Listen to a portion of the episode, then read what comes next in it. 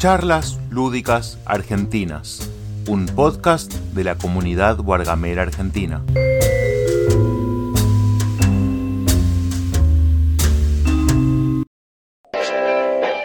Bienvenidos aquí en el programa Los juegos que se jugaron gracias a la MT Parte 2 con estos campeones HQ063, Engenender y David Kazu, aquí en el mejor programa de toda la emisión en la comunidad de estéreo con estos tres campeones. Bienvenidos y bienvenidas. Buenas, estamos acá otra vez en Charlas Lúdicas Argentinas. Vamos a hacer la parte 2 de, la charla que dejamos inconclusa el martes eh, con ese Genender. Y hoy se nos suma eh, Pablo Davicazu también. Eh, así que vamos a estar hablando un poco de los juegos que esta vez que recibimos en el Matrade y gracias a eso se pudieron jugar, volvieron a, a ver mesa. Así que bueno, ese Pablo, bienvenidos. Hola, ¿cómo va? ¿Qué tal? Muy bien, muy bien, por suerte. Gracias por Eh. unirte, por acompañarnos hoy.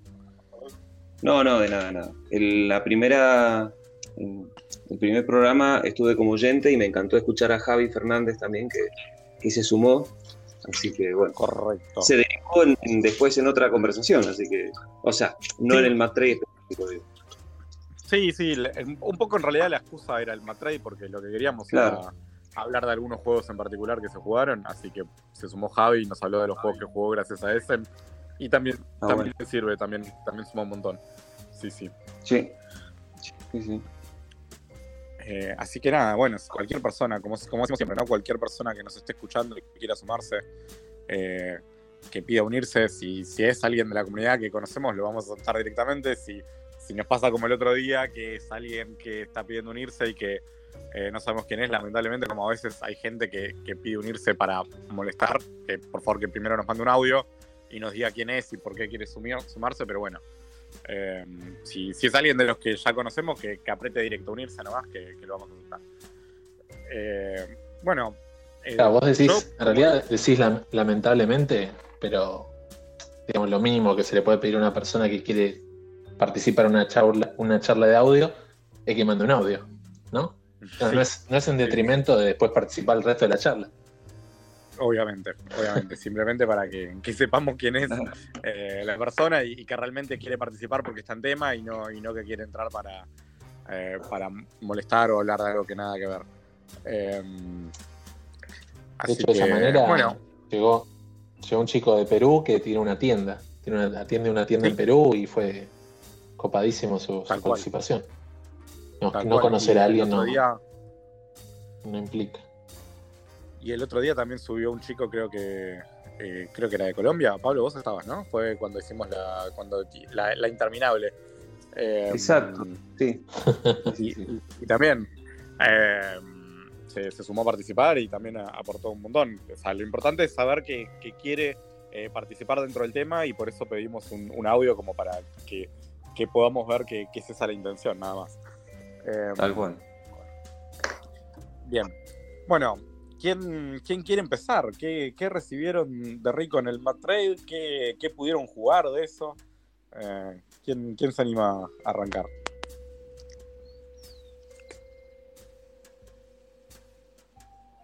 Bueno, yo en el, en Más 3 recibí un, un pedazo de brownie de Máximo, que estuvo muy rico. Eso es lo que, Sí, sí. lo que puedo mencionar. Eh, totalmente, totalmente vale, vale, vale la mención más que eh, más que vale la mención al, al brownie de Máximo. La verdad que hubo eh, mucha, la ver- no, no, no lo tengo presente, no quiero mentir, no quiero decir quién es, pero sé que hubo más de una persona que, que llevó comida, que, así que se agradece también muchísimo eso. Eh, no quiero decir quiénes fueron porque la verdad que no me voy a acordar, eh, pero bueno, Mm. se, se agradece que Luis llevaron comida al encuentro también. Pero bueno, no, ya sabemos a lo que me refería. ¿Qué, qué juegos jugaron eh, de lo recibido en el Mat Trade? Bueno, yo puedo, puedo empezar con el primero que probé de los que recibí. Bien, dale. Bueno, este juego recibí, recibí un juego que es de Ryan Lockett, diseñado también por Mallory Lockett, y editado por Red Raven Games y se llama Megaland. Megaland, que acá estoy aprovechando, lo tengo en las manos, los juegos, así los miro un poco también a ver qué sensaciones me generan. Pero eh, para una explicación breve de qué es el Megaland, digamos, toma esa idea de push your luck, de tentar a la suerte en instancias sucesivas, en rondas sucesivas, así como lo hace el Diamantes. ¿sí? En el Diamantes es una expedición que se está adentrando a, una, a un lugar de exploración, no sé si es una, una ultratumba, una catacumba, que sea. Y mientras más adentro entras, más tesoros puedes llegar a encontrar. En el caso de Megaland, temáticamente es como un nivel de videojuego. Entonces, a medida que vas atravesando el nivel de videojuego, puedes conseguir más tesoros y te puedes llegar a cruzar con monstruos, con enemigos, con criaturas que te van haciendo perder vida. Y la premisa de ese push your luck, ese tentar a la suerte, es que a medida que avanzas el nivel y te aparecen monstruos, vas perdiendo tus puntos de vida. Y si tus puntos de vida llegan a cero, perdés todo el, todos los tesoros acumulados que tenías en esa ronda. Entonces parte de las decisiones que estás tomando todo el tiempo en el juego es decidir si quedarte en la ronda, tentar a la suerte un poquito más para llevarte más beneficios, llevarte más tesoros, o jugarla a la segura, digamos, para evitar que se puedan llegar a perder todas las vidas. Imagínate, no se quedan cinco cartas en el pilón de descubrimiento del nivel y una de esas cartas te hace perder, ¿qué haces? tentás un poquito más a la suerte para llevarte una cartita más de tesoro, o conservadoramente decís, bueno, no, me retiro y, vemos cómo juego con los tesoros que ya acumulé. Voy a pasar un audio de Germán, que está por acá, a ver qué nos cuenta. Creo que el Incan Gold es una mina, ese, eh, una mina, que vamos buscando oro. Sí, en el Incan Gold es una mina. No, creo que no, ¿eh? Creo que es. ¿Cómo se llama? No, no, es una, son, unas ruinas. son ruinas incas. Son como ruinas incas y lo que buscan son eh, más que más que oro, reliquias de oro de los incas, de los incas o algo así. Claro. Y en el diamante creo que es un templo antiguo y buscan diamantes. Me parece que va por ahí. Sí, tiene sentido. En este caso es como una especie de mundo de fantasía en el que podés ir y recorrer un nivel y te cruzas con un conejo gigante, te cruzas con murciélagos, una serpiente, una babosa, hay diferentes enemigos. Okay. Y lo que tiene de diferente al Incan Gold o al Diamantes es que además es un juego de construcción de, motor, si es un engine building. A medida que vas consiguiendo tesoros durante el juego, puedes usar estos tesoros para comprar diferentes localizaciones de juego que te dan beneficios. Así como te pueden dar beneficios, que son las monedas en el juego, que son efectivamente los puntos de victoria que estás tratando de lograr. Además de monedas, los, suelen, los edificios suelen dar beneficios que ya te quedan para el resto de la partida. Algunos beneficios son, bueno, si se da alguna situación ganarás puntos para el final del juego. Otros beneficios son, si se da alguna situación en particular, evitas perder vida o podés hacer diferente acción para esquivar al enemigo, qué sé yo. Hay algunos edificios que te dan una. Es muy, es muy lindo, porque te dan unas flechitas de salto. Entonces, como si fuera un plataformero, vos antes de enfrentarte a la carta de nivel, podés decidir saltar. Si justo el enemigo es esquivable saltando, lo esquivás y evitas perder vida. ¿sí? Y además tenés la opción de comprar más vidas, cosa de que puedas durar más tiempo en el nivel.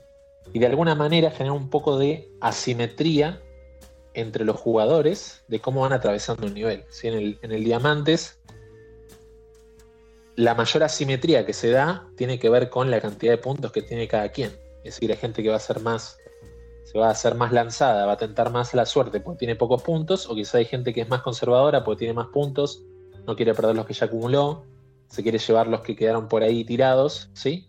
la simetría no, no, se da tanto en el diamante, si en el Megaland se da bastante esa simetría de ir viendo por dónde vas avanzando tu, motor, qué tipo de motor construís, qué, cantidad de vías tenés, ¿no? Entonces, cada, jugador tiene una decisión un poquito más diferente en cada una de las rondas si avanzar o no avanzar. A ver, tenemos otro audio de Germán. En Diamantes, los jugadores son un grupo de aventureros decididos a explorar unas cuevas que parecen estar llenas de piedras preciosas. El reglamento traducido y revisado por Chema Pamundi de The Beer 2007. Y bueno, yo decía cueva, tumba, ultratumba, no sé. Ahí está. Muchas gracias, Germán. Y bueno, esa es la descripción del juego. ¿Qué sensaciones me dejó el juego en las primeras partidas? Me gustó, me parece interesante. No es mucho más complejo que el Diamantes. ¿sí? El Diamantes es un juego que me gusta mucho porque es excesivamente simple y, digamos, entrega esas sensaciones de quedarse, no quedarse, me arriesgo, no me arriesgo, qué es lo que vas a hacer vos. ¿sí? Yo te miro a los ojos, Gonza, digo, este Gonza se va a ir, se va a quedar. Yo me quiero ir, me quiero ir solo, me quiero ir solo y llevarme todas las piedritas que están ahí tiradas. Y no sé si Gonza se va a ir también y si, si se va también y nos repartimos las piedritas, ya no rinde tanto, hubiese avanzado para eso. Con lo cual se da esa interacción y en este caso, ¿qué te digo? Se pierde un poquito eso. De hecho, el juego no es claro en lo que es, respecta a el orden de turno, de, de, cómo decidir si irse o quedarse, ¿sí? Si se quisiera okay. eh, determinar un poquito eso, se podría hacer por la misma metodología que se hace en el Diamantes. O sea, de última, a la gente se le da una, una piedrita a cada persona, se le da una piedrita y con eso elige si seguir o, o quedarse, al igual que el, que el, Diamantes, la versión piola, digamos, que lo hace con Miples. Y, pero, pero me sorprendió que en, el, que en el manual no lo aclaraba.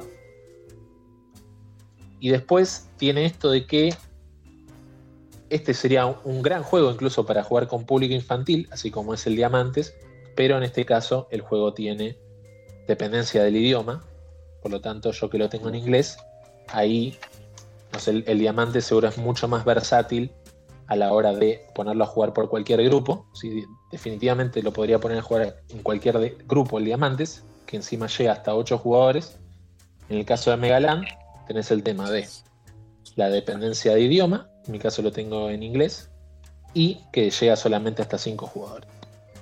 Entonces, en definitiva, el Diamantes termina siendo un poquito más party, no es una experiencia más party, y en este caso tratan de, de, me parece que el juego trata como que de bajar el ritmo, de darte más opciones turno a turno, eso lo logra, pero, qué sé yo, sí, sí, obvia, a ver, personalmente me gusta muchísimo más el Diamantes, pero este es un juego que estoy dispuesto a seguir jugando porque me gustó, me gustó bastante.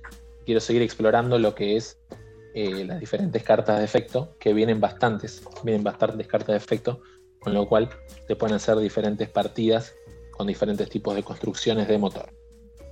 ¿Sí? Ese... Y sumarle a eso lo que es el apartado visual, que, bueno, siendo Ryan Lockett, no le sorprenderá que todo está bellísimamente ilustrado con este mundo medio de fantasía de videojuegos. Sí. Contame, Pablo. Bueno, eh, no, no, te iba a preguntar porque me parece que lo último que dijiste eh, respecto a videojuegos es justamente eso, eh, si te recuerda al juego de plataforma, creo que lo mencionaste. ¿Está inspirado sí. un poquito en eso? Mm. Está inspirado en eso, pero es más bien un guiño, ¿no? De hecho, Ajá. el juego no es, del, no es del todo claro con lo que es su temática. El juego te dice como que estás en un mundo de videojuego pero en realidad vos vas a una ciudad eh, como que videojueguil, superás como algunos niveles para llevarte tesoros, para volver a tu propia ciudad en la cual la gente vive un poco más normal y no sé, por ejemplo, te pones una, una cancha de bowling para que la gente juegue a la noche. ¿no? Como que me mezcla un poquito los dos mundos. Como que sos un aventurero okay. que va y recorre un videojuego, pero después volvés a tu casa y te armas un negocio con canchas de bowling, con hoteles, etc. Como que trata de beber de las dos cosas. Ok, okay. Eh, me gustó. Pareciera diamantes mal hecho. Por lo que... no, a ver, el diamantes tiene una búsqueda muy particular y a vos este juego no le puedes pedir que sea el diamante, porque tiene otra búsqueda. Busca hacer un juego claro. más pausado, un poquito más largo, ¿sí? Y que disfrutes un poquito la parte de construir ese motor para, en base a eso, tentar o no la suerte cada uno de los turnos, ¿sí? Por eso creo que por ahí, al, al no ser tan relevante la parte esa de los turnos, habrán olvidado en las reglas aclarar cómo se decide en cada turno quién se queda y quién se va.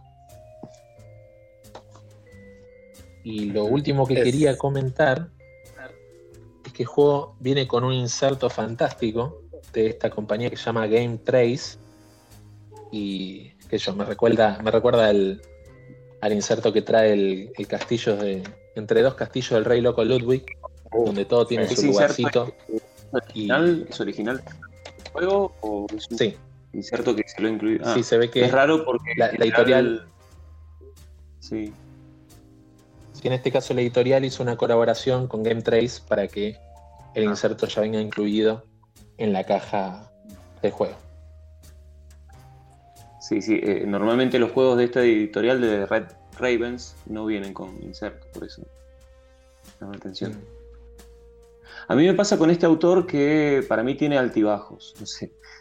Y justamente en relación a eso, el arriba y abajo, que lo trajo de Bill, eh, creo que lo trajo, siempre me confundo, pero creo que sí, a Argentina. Sí, Eh, sí lo trajo, ¿no? Eh, no me gustó, pero el cerca y lejos, por ejemplo, sí me gustó. Eh, después el Roam que pude probar en algún momento no me gustó, pero creo que tengo ahí uno de mis juegos favoritos que es el Empire of the Boy 2, también de él. Decir que es el ilustrador de todos sus juegos, vos dijiste recién que nada, que es hermosamente ilustrado. Habrá gente que no le guste, obvio, pero a mí me encanta.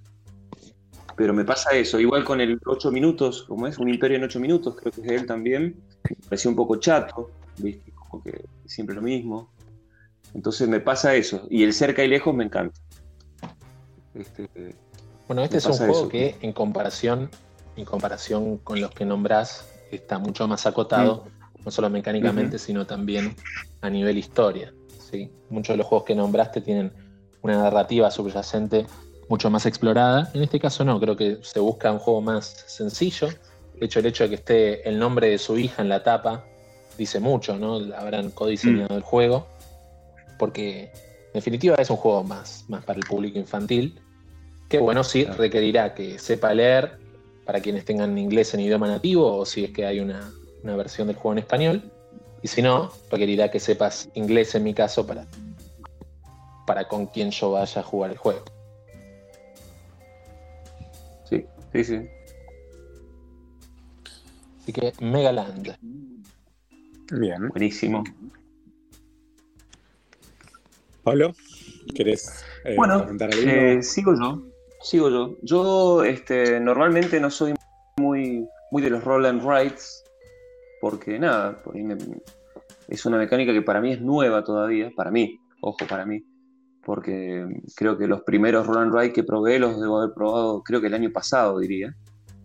Así que me, me gustó la posibilidad de conseguir uno y conseguí el Rolling Ranch, eh, un juego, bueno, eh, no tengo la ficha abierta ahora, tengo la caja, eh, Jordi Adam, no sé quién es, lo sacó esta editorial, bueno, no me acuerdo. Bueno, pero ¿de, de qué va? Básicamente es un juego donde tenemos un rancho este, muy americano, donde tenemos distintos animales y se nos escapan. Y el objetivo del juego es recuperar esos animales que consisten en gallinas, chanchos y vacas y a medida que los vamos recuperando, como que los rescatamos, los vamos dibujando en distintos rediles, dice el juego, lo tengo en español yo, eh, o corrales básicamente, y la idea es tratar de ir acomodando estos animales que rescatamos en lo posible en, en corrales de manera que no se mezclen animales. Eh, y es una especie de set collection, vamos a decirlo así, donde si por ejemplo en un, en un corral de tres espacios logro conseguir poner tres animales del mismo tipo, me van a puntuar mucho más que si pongo animales mezclados. Y después tiene un juego donde, eh, bueno, ahí voy a explicar cómo se juega, pero también además de animales, eh, vas construyendo edificios típicos de una granja, eh, no sé.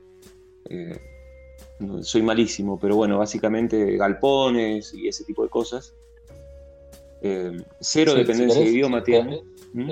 Sí, Te asisto, te asisto con Dale. completando la ficha. Rolling Ranch del 2019, diseñador Jordi Adam, artistas Luis Francisco y Weberson Santiago, publicado por. Gate On Games, la primera que aparece. Y mencionar Bien. que este Jordi Adam es diseñador de cartógrafos. Ni nada más. Ni nada Ah, bueno, listo, está bien. Yo Ah. no lo conocía. Eh, lo sacó en español TCG Factory este, y es la versión que yo tengo acá. Eh, y Ah, y bueno, básicamente. Dale, decime. Te quería comentar, bueno, que sí, que yo lo jugué y como vos decís, no tengo ni idea de cómo se llaman los diferentes edificios que pueden llegar a ver en una granja. Porque en, el Sí, sentido de la un- conexión temática no está tan prevalente. No, no. ¿Crees, crees no, que pase el audio de Germán? Dale, dale, dale. El autor del Rolling Ranch es el mismo del Cartógrafos. Y Pablo, por favor, no digas americano. A no ser que sea de acá de América, ¿no? Ah, bueno. Perdón, nor- nor- eh, estadounidense, estadounidense. Eh, la temática me suena muy estadounidense. Aunque, por supuesto, granjas pueden haber en cualquier lugar. Me suena que es más. más Este más es un rancho zona. tejano Claro, sí, sí, sí. Me remite a eso. El diseñador del juego es, es brasilero. Sí. Brasilero Jordi. Ah, mira, mira qué buen dato, no sabía.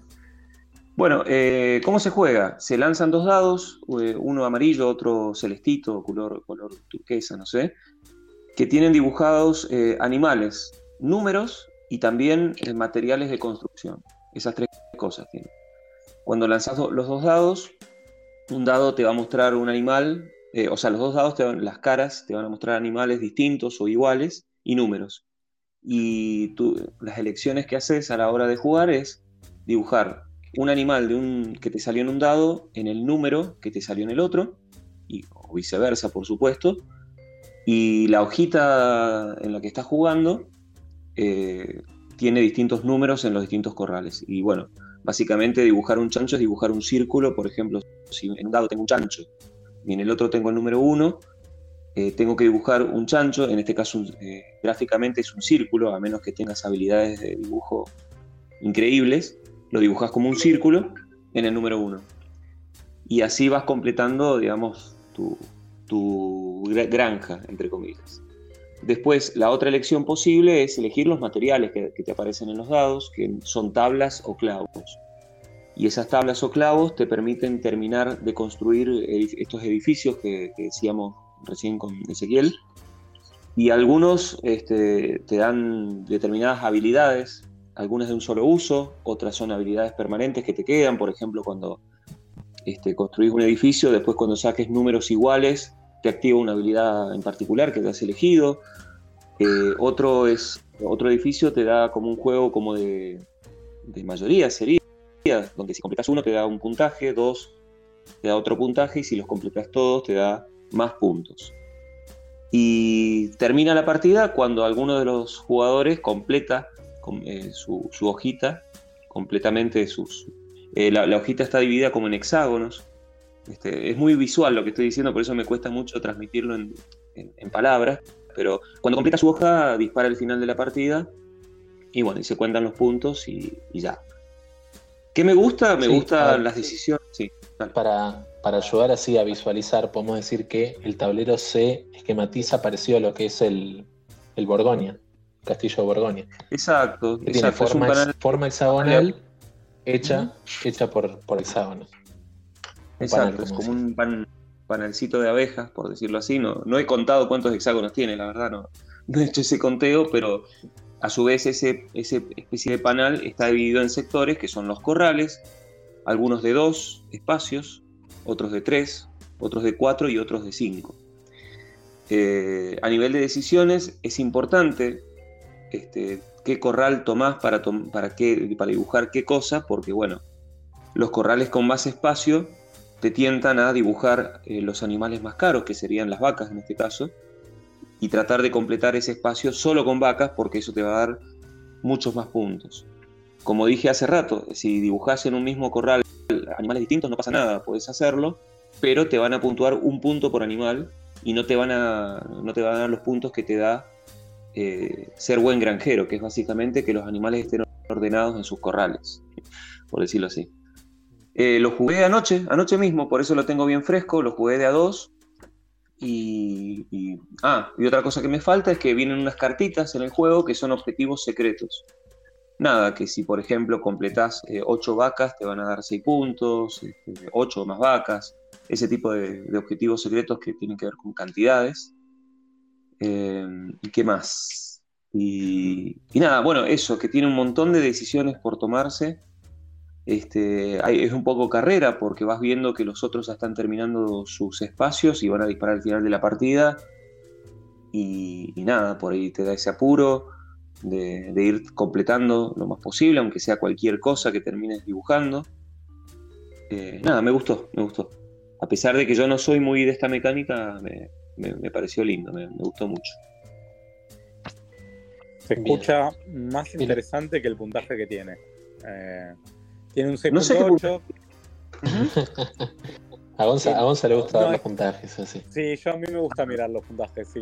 Re. A ver, después obviamente que tampoco, tampoco me voy a guiar únicamente por eso, ¿no? Pero, pero sí, me parece que algo, algo dice, qué sé yo. Eh, tiene un 6.8, me parece que eh, me llamó más la atención de, que el 6.8. O sea, a priori el 6.8 hubiera dicho, no, no me interesa. Y la descripción parece interesante. Sí, sí, porque por supuesto tiene el azar de los dados, eso es inevitable, pero con cada tirada tenés por lo menos tres decisiones que tomar. Si tomás los materiales, si tomás un animal o el otro, después eh, tiene particularidades. Cuando aparecen dos eh, gallinas, las gallinas tienen un corazoncito y cuando aparecen dos corazones, los animales de- en tu granja se reproducen si hay dos o más y hay espacio en un corral. Entonces, jugar con eso este, es una muy buena alternativa porque te, te permite ir dibujando más, aunque no te salgan los animales ahí, ¿viste? Entonces, como que eh, siempre vas dejando un espacio para que los animales puedan en alguna tirada reproducirse. Eh, y las gallinas son el animal más, este, más frecuente en el lado, así que es muy probable que aparezcan. Bien. ¿Qué bien, más? Interesante. Tiene sí, está bueno. 30 hexágonos, si conté bien. bien, bien ahí.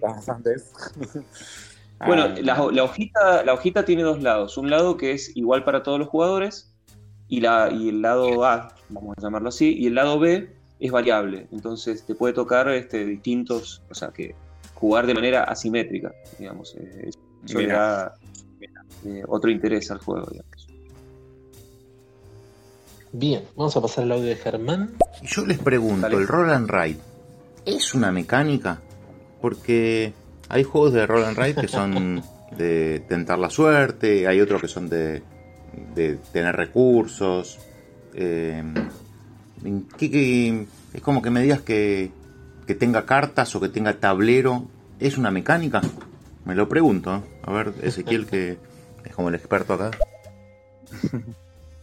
Lo podemos, lo podemos guardar para un glosario.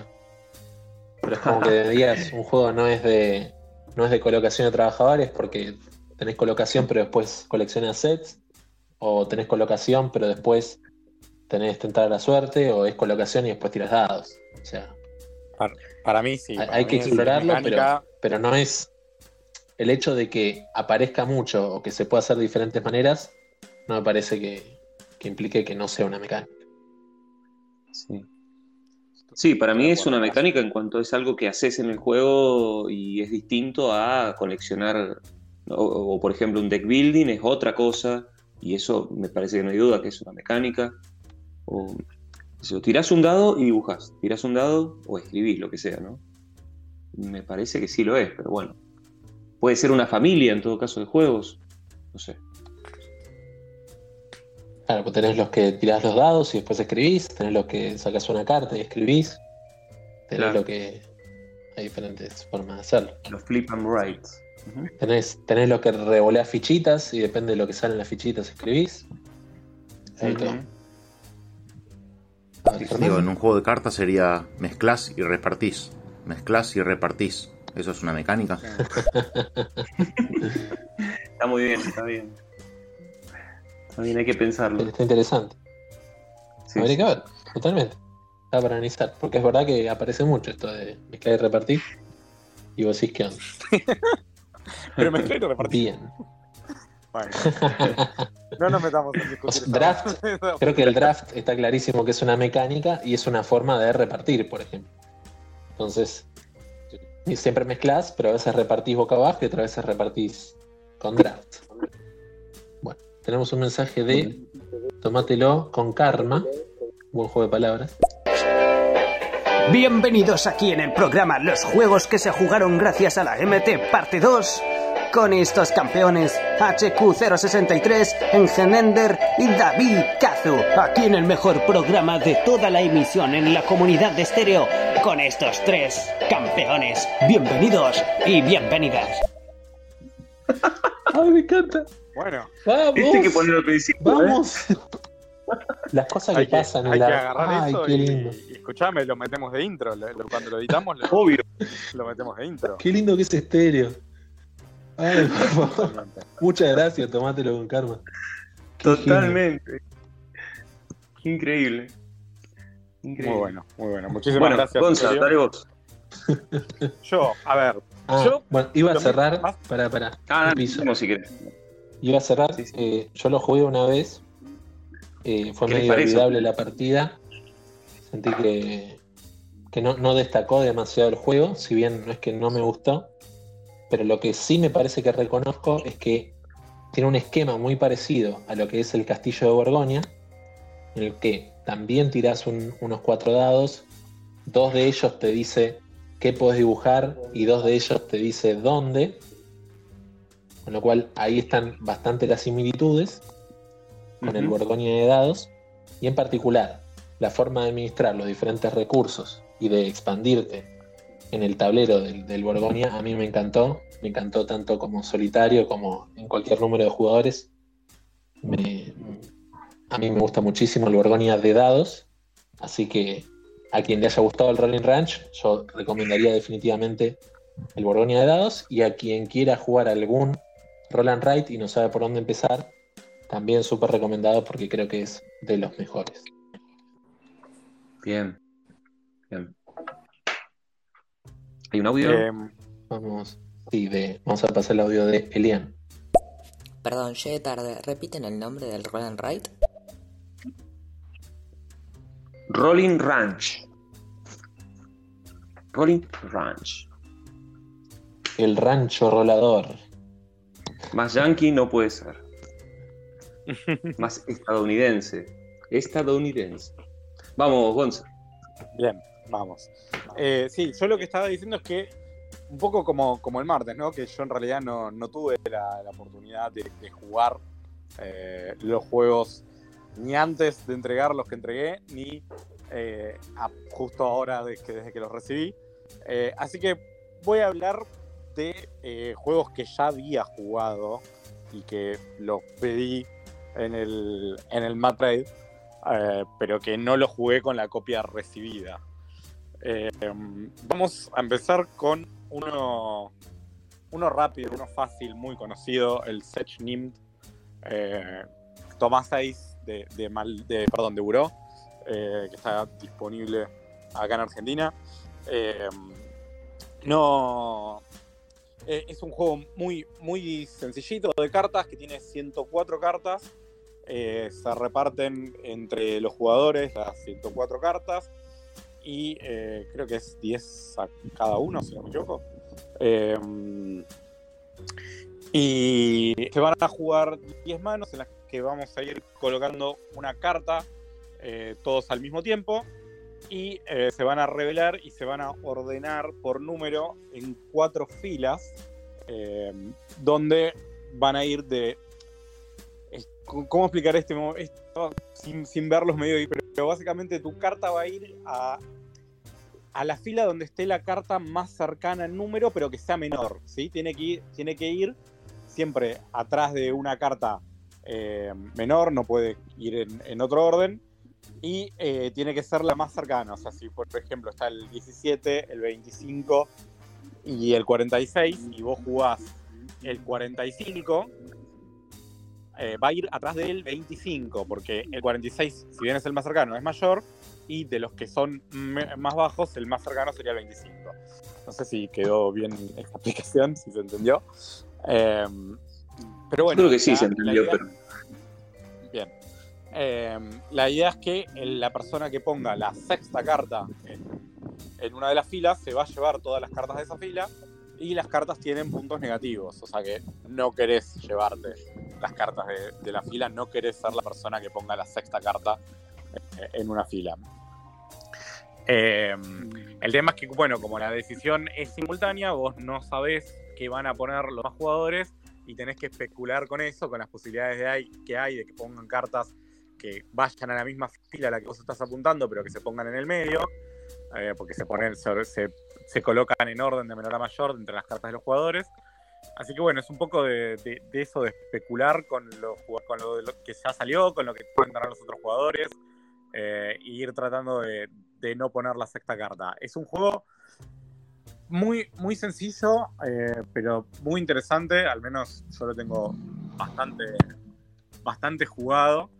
Ya lo tenía, lo, tenía el, el Set Imp, pero eh, esta es una copia para mi hermano, que también lo, quería, así que él, él puso, lo, lo, puso otra vez mío, pero puso uno de sus juegos en el, en el Mad Trade y, y, va a recibir él eh, esta copia, le, consiguió el cambio que es un hexagol uh, por este toma 6.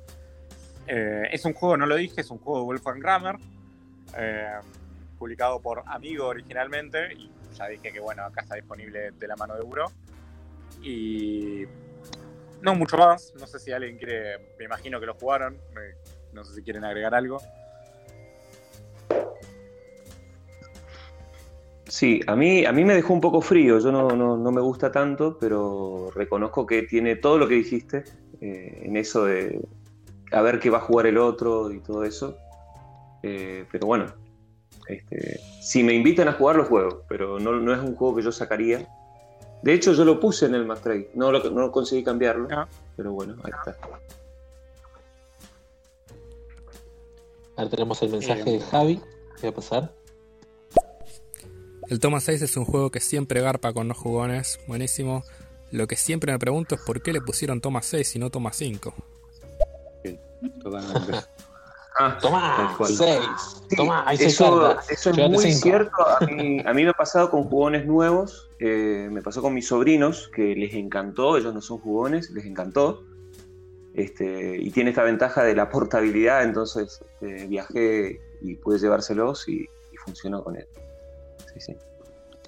Sí, sí, sí, funciona muy bien con grupos no jugones para, para introducir a, a los juegos modernos que eh, es un juego igual tiene sus años, ¿no? Es un juego del 94. 4. Que fue en su uh -huh. momento, sí. Fue en su momento uno de los recomendados, una de las menciones especiales del Spiel de Shards. Eh, y bueno, no, no, ganó ni nada, pero, pero bueno, es un lindo jueguito. Bien, no sé si ese querés seguir con otro. Para seguir en orden. Date. Bueno, otro juego que jugué gracias a, no, no fue gracias al MT. No sé, eh, me, me, sacan del programa si nombro un juego que jugamos gracias al Encuentro Nacional de Juego de Mesa. no, para nada, vale, vale todo. Ok. Bueno, jugué.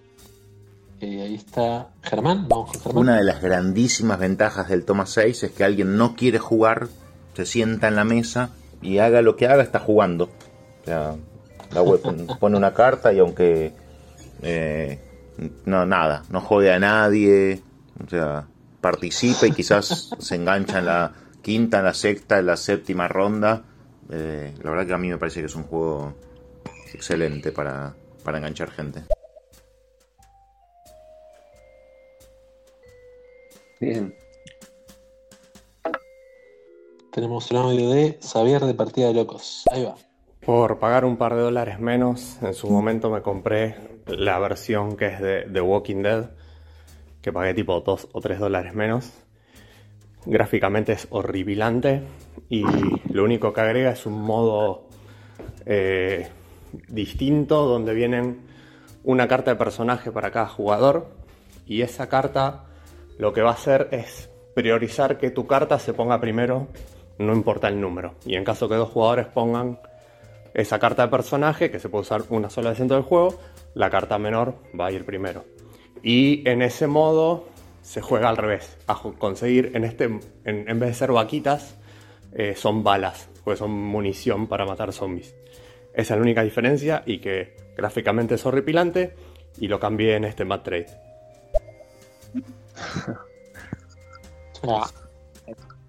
Entiendo que lo que tenés que tratar de hacer es de sí conseguir eh, la mayor cantidad de puntos posible. O sea, tenés que tratar de sí llevarte las, las cartas, por lo que plantea. Rarísimo. Sí, totalmente. Em, bien, ese, nos ibas a hablar de, de uno del encuentro nacional Sí. que, que jugaste gracias al encuentro.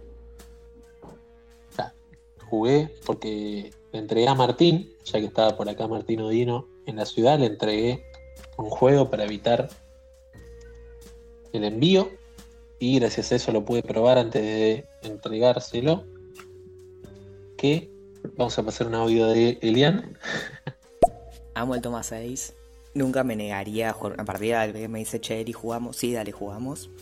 Eh, lamentablemente no suelo conseguir la cantidad de gente que hace que sea divertido jugarlo. Así que el mazo que tenemos lo terminamos usando como los números para The Mind. Es, es un, un gran plus que tiene, que tiene el Toma 6 que es poder jugar al de Mind.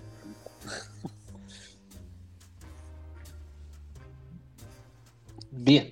Entonces decía, jugué al, al Pandemic Rapid Response.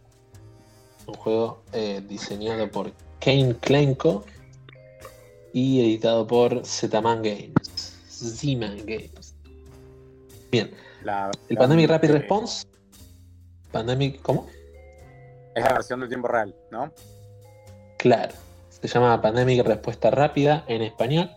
Y es un juego que estaría dentro del mundo de Pandemic, es decir, está este mundo de están habiendo problemas con ciertas enfermedades y hay que tratar de vencer las enfermedades.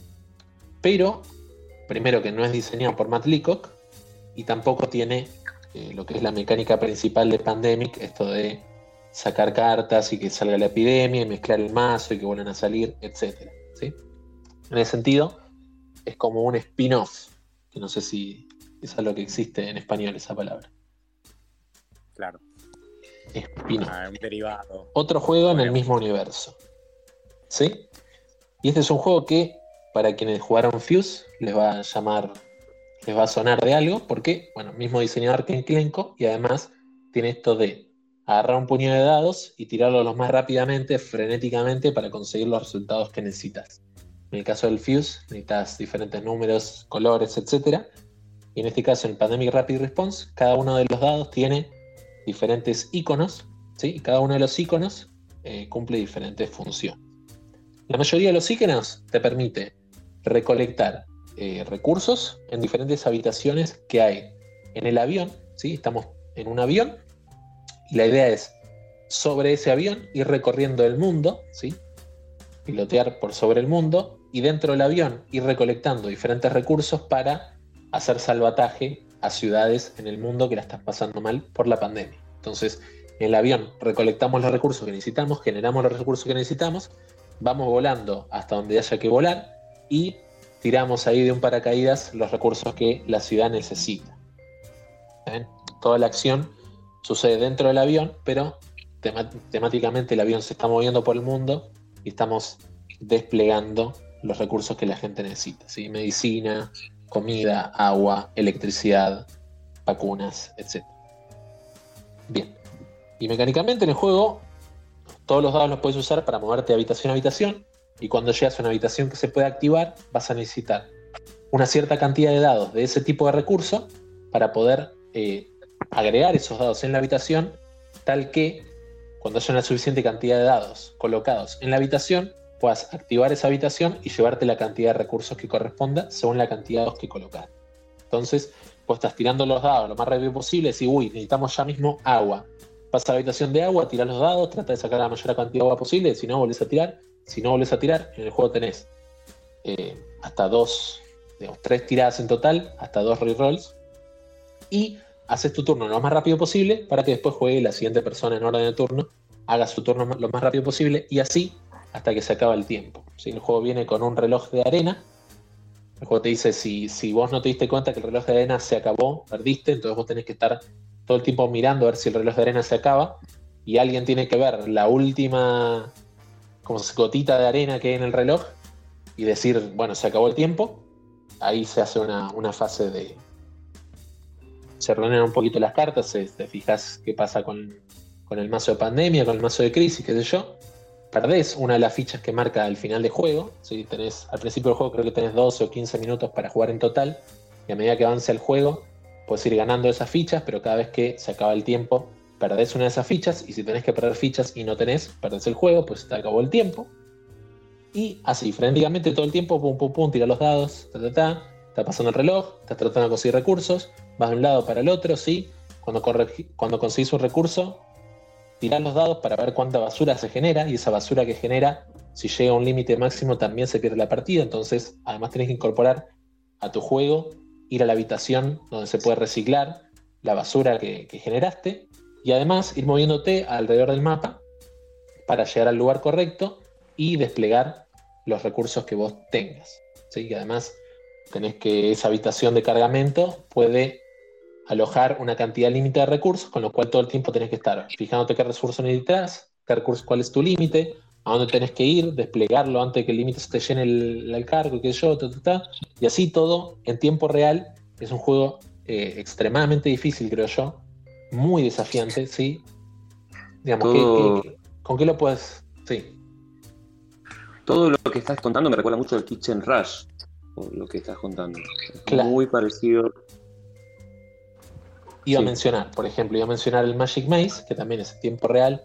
En este caso se puede hablar libremente, no es como el Magic Maze, pero el Magic Maze era bastante más simplificada las acciones que tenías que hacer. Como decís, es un juego que se posicionaría entre medio quizás en lo que es una complejidad entre el Kitchen Rush y el Magic Maze, más tirando para el Kitchen Rush. El Kitchen Rush es bastante más difícil, eh, lo que es el manejo de, recursos, etcétera, me parece más difícil en el Kitchen Rush. Y tenés, en particular en el Kitchen Rush, el desafío de los relojes de tiempo que van bajando en diferentes momentos. Y en el Pandemic lo que pasa es que te estás enfrentando a un conjunto de dados que a veces no te salen lo que necesitas. Entonces tenés que todo el tiempo estar pensando en, en si volver a tirar, si con lo que tenés te sirve, y además con la urgencia de saber que no te lo puedes pensar demasiado tiempo, porque si no, eh, te corre el tiempo, te come el tiempo y te gana. Entonces, es un juego donde todas esas sensaciones se están dando al mismo tiempo, juego que te presiona bastante, genera bastante estrés, ¿sí? Y haciendo que eso es lo que creo que el juego se propone lograr, lo logra muy bien, ¿sí? A mí me pasó que de alguna manera nos avasalló bastante el juego, lo jugamos de a dos y fue muy difícil estar planeando todo lo que había que planear en todo momento. Cuando te toca, como que se te nubla la vista, decís, uy, ¿qué tengo que hacer? Tirás los dados, tratás de mirar, viste, un dado lo tirás y se te va un poquito para un costado del tablero y decís, uy, vení para acá a ver qué miro, qué me tocó, yo qué sé. Y estás todo el tiempo, de repente se te nubla la vista y no sabes qué hacer y necesitas ayuda a alguien más para que te diga, bueno, che, mira, salió esto, anda acá, anda allá. Decisiones rápidas y ahí está el juego. Creo que lo que propone lograr lo logra muy bien la pregunta es si esa es la experiencia que buscas, ¿sí? En este Pandemic Rapid Response. No. ¿No qué? No, no, yo sé que estos juegos... que, buscaba en el Pandemic Rapid Response, no, no lo jugué, ¿eh? eh pero lo pero a ver, vos jugaste Magic Maze, vos jugaste Kitchen Rush, vos jugaste Magic Maze, jugaste Kitchen Rush y jugaste y jugaste Fuse. Entonces, ¿sabés por dónde van los tiros? Sí. Eh, lo que yo esperaba cuando leí Pandemic eh, tiempo real, por empezar no tenía dados, no, me lo esperaba hacia, el lado del Fuse, pero a la vez siento que eh, siento que ni siquiera tan hacia el lado del Fuse el hecho de los dados, el hecho de que tengas que rerolear hasta que te sale algo, eh, me parece que no está. El, Fuse me parece que es más interesante cómo, cómo maneja eso. Eh, el tema de, esto de distribuirse los dados, digamos, me, parece más interesante. Eh, y no, yo esperaba un poco más, más pandemic, digamos, ¿no? siento que no, no es tan pandemic, no es, es muy poco pandemic. Eh, sí, creo que eso te lo, dice el, nombre del diseñador. Ya que, sea Kane Klenko y no sea Matt Leacock, creo que hace. tiene mucha. define mucho en ese sentido. Sí. Em, pero bueno, se, lo podría no haber hecho ICO que, que se intentara más que, fuera hacia el lado del pandemic y me parece que no, no fue siquiera la búsqueda. Eh, no, la búsqueda fue su impronta propia, que, si queremos simplificar aquí en Clenco sería juegos de velocidad en tiempo real con dados. Entonces, por ahí los dados fue para, para Game una necesidad. El, me parece que el tema pandemic, eh, que, tenga el tema de una pandemia no es lo mismo que el tema pandemic. Eh, eso es lo que digamos, que por ahí no tendría que haber llevado pandemic en el nombre. Bueno, pero vende. Es un juego de Z-Man, dice Pandemic, yo creo que vende. Yo sé. Sí, sí, sí. Desde el punto de vista de comercial, tal vez sea una buena decisión. Eh, tal vez poco ética, pero buena. Bueno, sensaciones entonces de tres partidas, yo me sentí avasallado, quizás con más práctica podría, podría enfrentarme al nivel del desafío que propone el juego. También jugué, no, no arranqué por el nivel fácil, fui directo al normal. Las primeras dos partidas jugamos con carta de crisis para, darle un poco de variedad al juego, porque ya, yo ya lo tenía visto, sabía cómo se jugaba.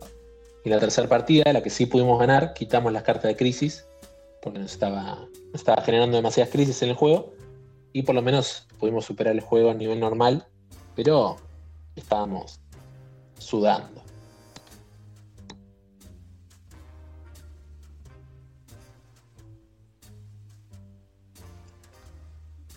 Bien. Eh, Así que bueno, el juego se está yendo para allá. Está yendo para Villa María, que a, sé que a Martín le gusta el Kitchen Rush. Y lo mismo, en el próximo encuentro nacional, si se da la oportunidad, se puede, se puede plantear una mesa. Sé que hay mucha gente que le gusta el Kitchen Rush y si le gusta el Kitchen Rush, le puedo, les puedo recomendar probar el Pandemic Respuesta Rápida, pero sí les diría pruébenlo antes de, comprarlo. No sé. Como es, no se dejen llevar por el nombre que dice Pandemic, porque justamente no, no es un Pandemic. Así como dice Fer, que busca todos los Pandemics que hay, se queda con la franquicia original y no se fue por estas por estos spin-offs alternativos. Sí, eh, claramente lo probaría con, gusto si te diera la oportunidad. Eh, pero bueno, sí, en principio no, lo siento que me vaya, que me vaya a gustar. Eh, ¿Por qué lo, vendiste o lo, o lo, intercambiaste con Martín? Se lo vendí a Martín, sí. Ah, está bien. Está bien. bueno, Pablo, ¿querés mencionar algún, algún juego? Dale, dale. Bueno, voy a hablar del Fertility. Un juego que le tenía muchas ganas, lo tuve en el carrito de compras de Miniature Market en algún momento. Después me enteré del Buscalibre Gate y sé que se llenó de Fertilities, o por lo menos se compraron varios y llegaron acá a la Argentina. Eh, y yo me conseguí uno de esos a través del Mac Trade. Es un juego de colocación de los... El suelo argentino. Exacto. es un juego, eh, a ver si lo tengo por acá que es de Catch Up Games. Eh, es un juego de colocación de los Zetas de 2 a 4 jugadores. 45 eh, minutos, 10 años o más, bla, bla, bla, bueno, todas esas cosas. Donde eh, la ambientación temática es el antiguo Egipto y cada uno de nosotros tiene como una ciudad que va a ir desarrollando este, con edificios nuevos y demás que te van a dar puntos, básicamente. Eh, y la mecánica tiene que ver con ir colocando los zetas y por medio de este, el macheo entre, entre bordes, no sé cómo sería, cómo, cómo lo tendría que explicar.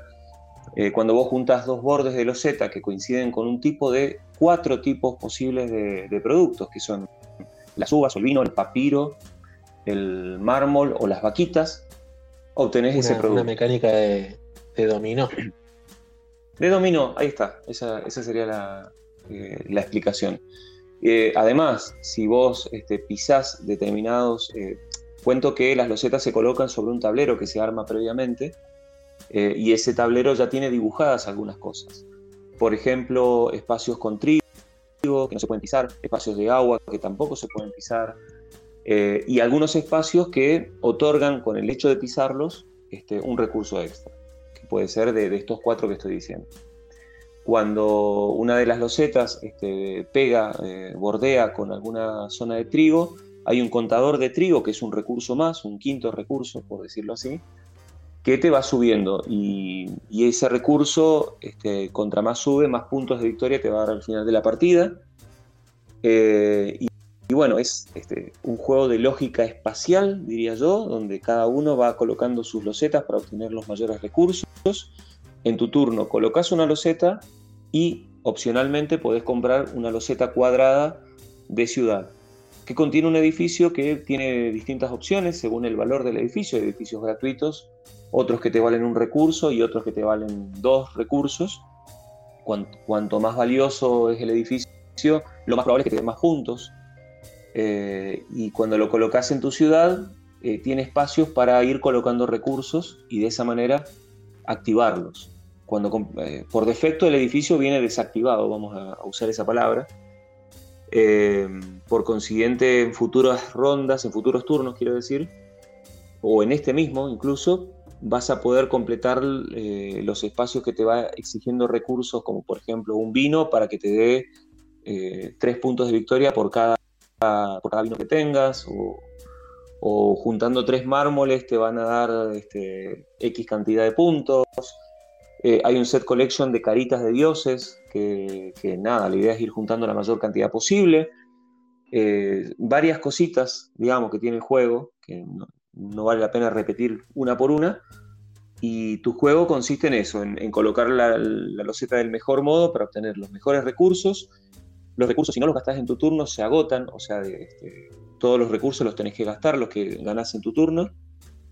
Y después tiene cuestiones como, por ejemplo, que cuando te quedan eh, o, o, provocas que quede un espacio cuadradito, las losetas, perdón, son de 2 por 1, de 2 cuadrados por 1, eso me faltó decirlo y es muy importante, porque a veces pueden quedar cuadrados aislados donde no entra una loseta completa y en ese caso colocas un monumento de los tuyos. Y hay un juego de mayorías de, monumentos y el que tiene más monumentos gana 15 puntos, el segundo gana 7 puntos, eh, todo da puntos en este juego. es como una gran ensalada de puntos. Otro juego del que puedo llegar a hablar si tengo tiempo. Eh, y bueno, eh, está, es, muy interesante porque parece bastante sencillo, pero tiene su, su mecánica que, que lo hace bastante interesante. para los que no les guste la colocación de los zetas, obviamente no, no les va a gustar. tiene la interacción que hay es, está limitada solamente a, la ocupación de espacios que vos querías ocupar y que otro te los ocupa. Esa es toda la interacción que hay, no hay una interacción directa en este juego. Eh, ¿Y qué más? qué más? Bueno, y la puntuación final puede llegar a ser engorrosa, pero viene con un contadorcito ahí de, puntos, una libretita, donde, bueno, básicamente es puntuar este, eh, las caritas de los dioses por mayoría, eh, cuánto has subido de trigo te va a dar una, cantidad de puntos, los monumentos que has metido en el mapa eh, te van a dar una cantidad de puntos, y después las losetas de edificio, según si las hayas activado con recursos, te van a dar más o menos puntos de una manera variable. es difícil durante la partida saber quién va a ganar porque, nada, por ahí este, es muy complejo sacar esa cuenta. Otra cosa interesante que es el hecho de que sea opcional poder este, tomar eh, eh, los setas de edificio eh, hace que algunos completen más, más edificios en tu ciudad y otros menos, pero no necesariamente eso puede ser bueno o malo, porque los edificios que pones en tu ciudad, si no los activas no te dan nada. Así que en definitiva lo importante es tener ese equilibrio donde tal vez no compras tantos edificios, pero activas todos los edificios que tenés en tu ciudad. Y nada, me, gusta, me, pareció interesante. Súper, eh, bueno, es cero dependencia de idioma. Este, me parece que se le puede explicar a cualquiera el juego, porque las reglas son así, son bastante sencillas. Y me gustó, me gustó mucho. No sé si lo conocían ustedes, supongo que, sí. Por, e, sí, yo lo, llegué a ver ahí en el Busca Libre Gates, pero no lo probé. Pero cuando empezaste a comentar un poco el tema de la activación ahí por Dominó y por la estética, me pareció parecido a uno que está en BGA, que se llama Sapiens, que resulta que es del mismo autor. Ujú. Mira, no lo conozco el Sapiens. Así que yo, si te gustó Fertility, te podría recomendar que pruebes el Sapiens ahí para ver eh, qué diferencias hay. Y para quien le interese el Fertility, también, siendo que el Fertility no está en VGA y el Sapiens sí, probar el Sapiens a ver qué tal. Además es un juego de hielo, así que si mucha gente lo prueba y a mucha gente le empieza a buscar, ese mismo sonidito de esto está bueno puede hacer que, que Buró de Juegos lo traiga. Ujú, Ojalá. Sí, sí, está bueno. Está bueno. bueno. Em, yo tengo, tengo que salir a manejar eh, media horita, me quedo en la charla igual, me quedo silenciado. Y Sí, yo justo iba, iba a decir eso, yo también, yo también tengo que salir, así que bueno, nada, justo iba a Ah, decir bueno. lo mismo. Eh, eh, a las cinco y media mando chivo, a las cinco y media Sí, dale. tenemos mateada y tengo que ir a prepararlo, tengo todavía que probar audio y video con uno de los invitados, así que yo también tengo que retirarme. Si quieren lo, lo- lo cortamos acá y seguimos más adelante. Sí, que como quieran. Si ese si querés seguir ahora, yo te acompaño más o menos, digamos, mientras o sea, dejo el dejo el teléfono. No, no lo quiero dejar con audio de una porque por ahí el ruido del motor y eso molesta. Eh, pero bueno, No. lo dejo silenciado y Déjalo-. Déjalo silenciado. Y no, no Sí. trates de mandarme nada, ma- maneja con prudencia. Dale. Y, Mientras. y a ver, a ver. Está, está Germán, que se. Mira, vamos, vamos a añadir a Germán. Y que te acompañe él un ratito. Mira. Hola, Ezequiel, vine, vine a hacerte la segunda nomás. Dale. Bueno, yo me silencio. Listo, Pablo, gracias por participar este Dale, nos vemos. Los dejamos Chau, seguir chau. a ellos. Dale, Chau, chau, chau. chau. Bien. Bueno. Uh, se fueron todos, mira. Había gente Sí, escuchando, dijo, uh, ya no está Pablo, ya no está Gonza, se fueron. No, O yo veo por tres. a Javi, a Liana, a Nicolás, a Javier, a Lucas. Yo lo- los veo conectados, ¿eh? Sí, sí. No, pues se fueron tres personas ahí justo. No, a menos que la Ah. aplicación cuente la gente que está participando como gente que escucha también. Pero no creo. Opa. No, no, porque cuando Bueno. un montón de veces me puso cero. O sea que no. Claro, hay veces que la soledad desespera. Bueno, yo iba a hablar de, de Planeta, pero bueno, si, si tenemos la suerte de que en otra oportunidad esté Pablo o esté Gonza, Claro, él- yo sé que ellos Pablo, tenían Pablo lo jugó. opiniones de ese juego, así que voy a reencauzar y hablar de otro juego. Tenemos un audio de Javi. Al Fertility lo probé cuando salió y no me voló la cabeza. O sea, no está mal, pero no, no encontré nada innovador o diferente, digamos.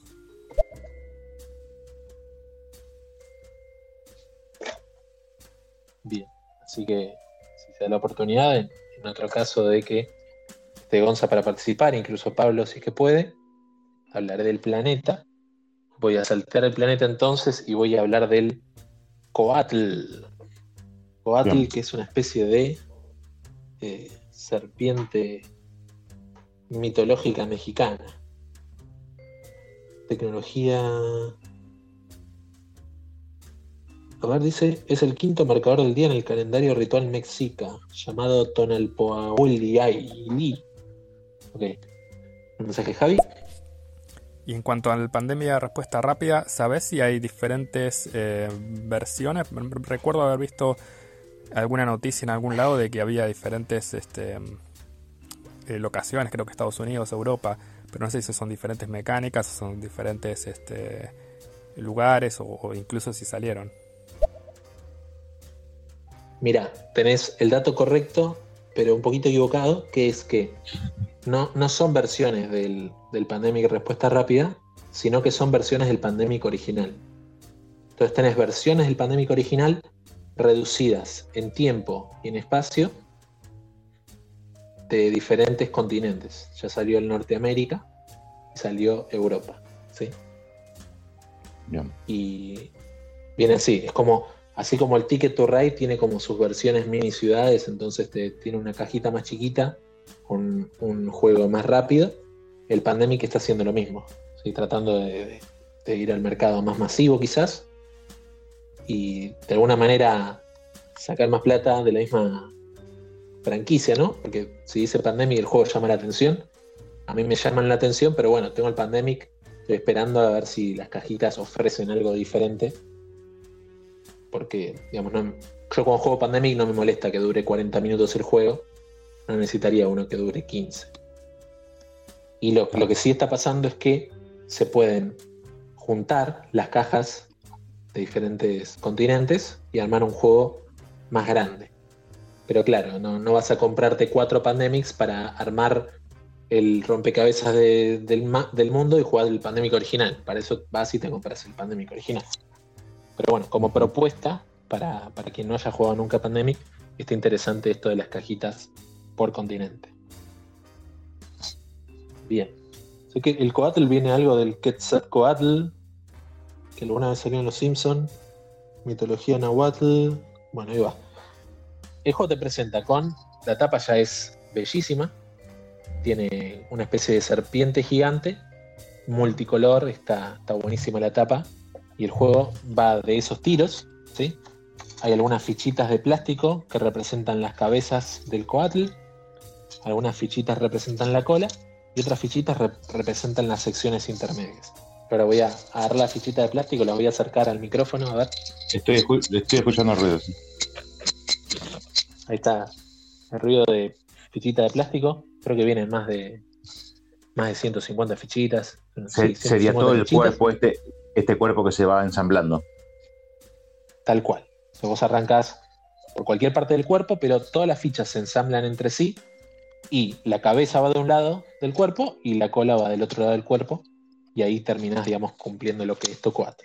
Recomiendo muchísimo que, que miren imágenes que yo porque el juego está súper vistoso y de alguna manera creo que mecánicamente el juego viene a proponer algo así, una especie de eh, juego tipo azul o tipo Riff, para quien no haya jugado el Riff, es esto de que hay una.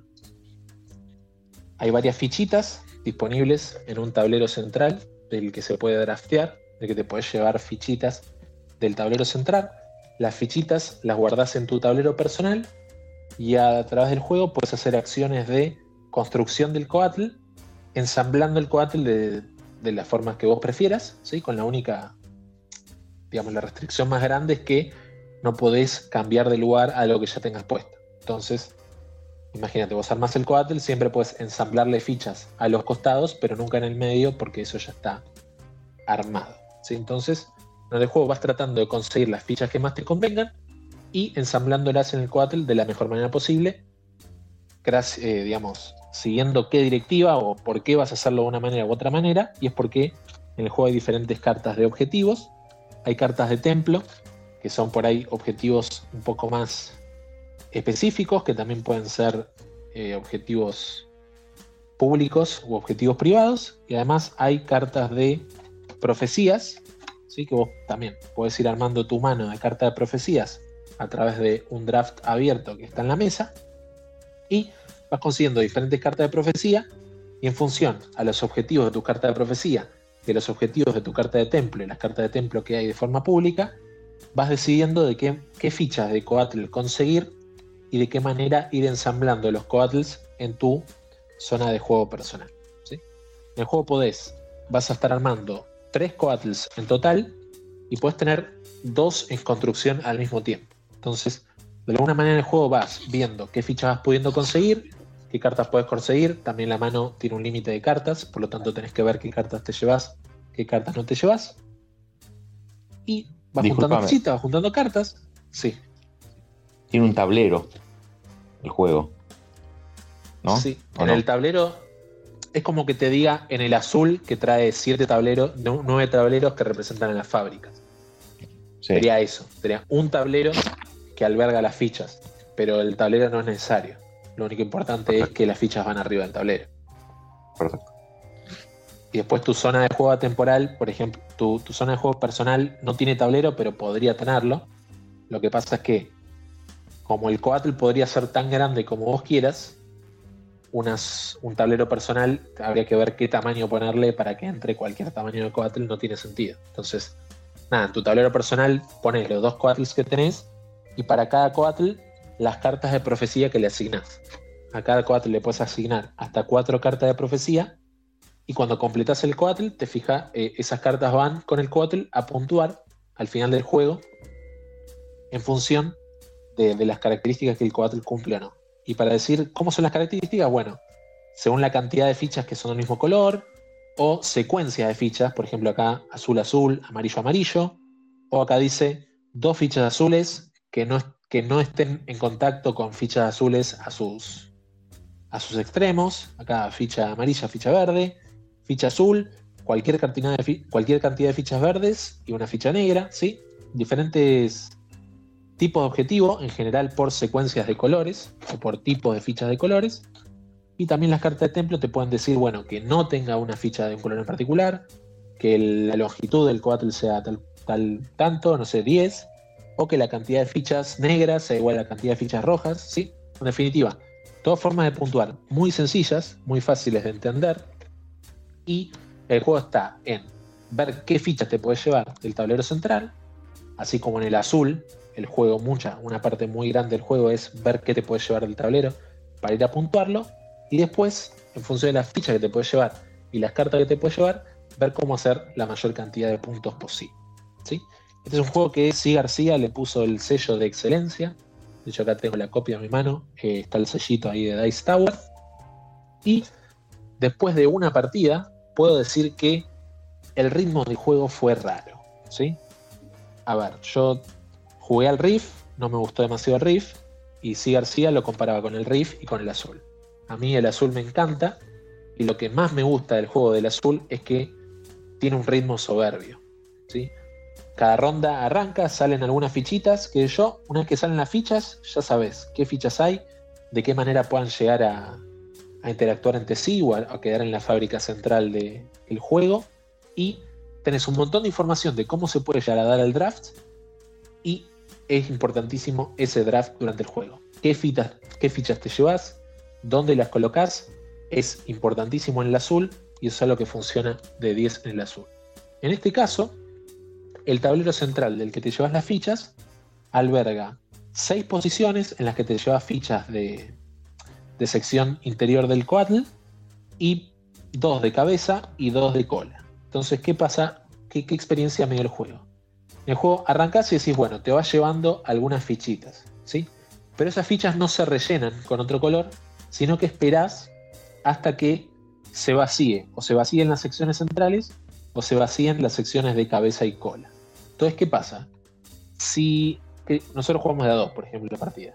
Si a mí no me sirve ninguna de las fichas que hay, y a Cintia tampoco le salía ninguna de las fichas que había, de alguna manera se trababa el juego, decir, che, yo no quiero llevarme fichas, vos tampoco querés llevarte fichas, y tratábamos de hacer otras acciones eh, esperando que la otra persona se lleve fichas, cosa de que se rellene el tablero de, fichas de otros colores, ¿sí? que salen, salen de la bolsita, a ver qué otras alternativas había.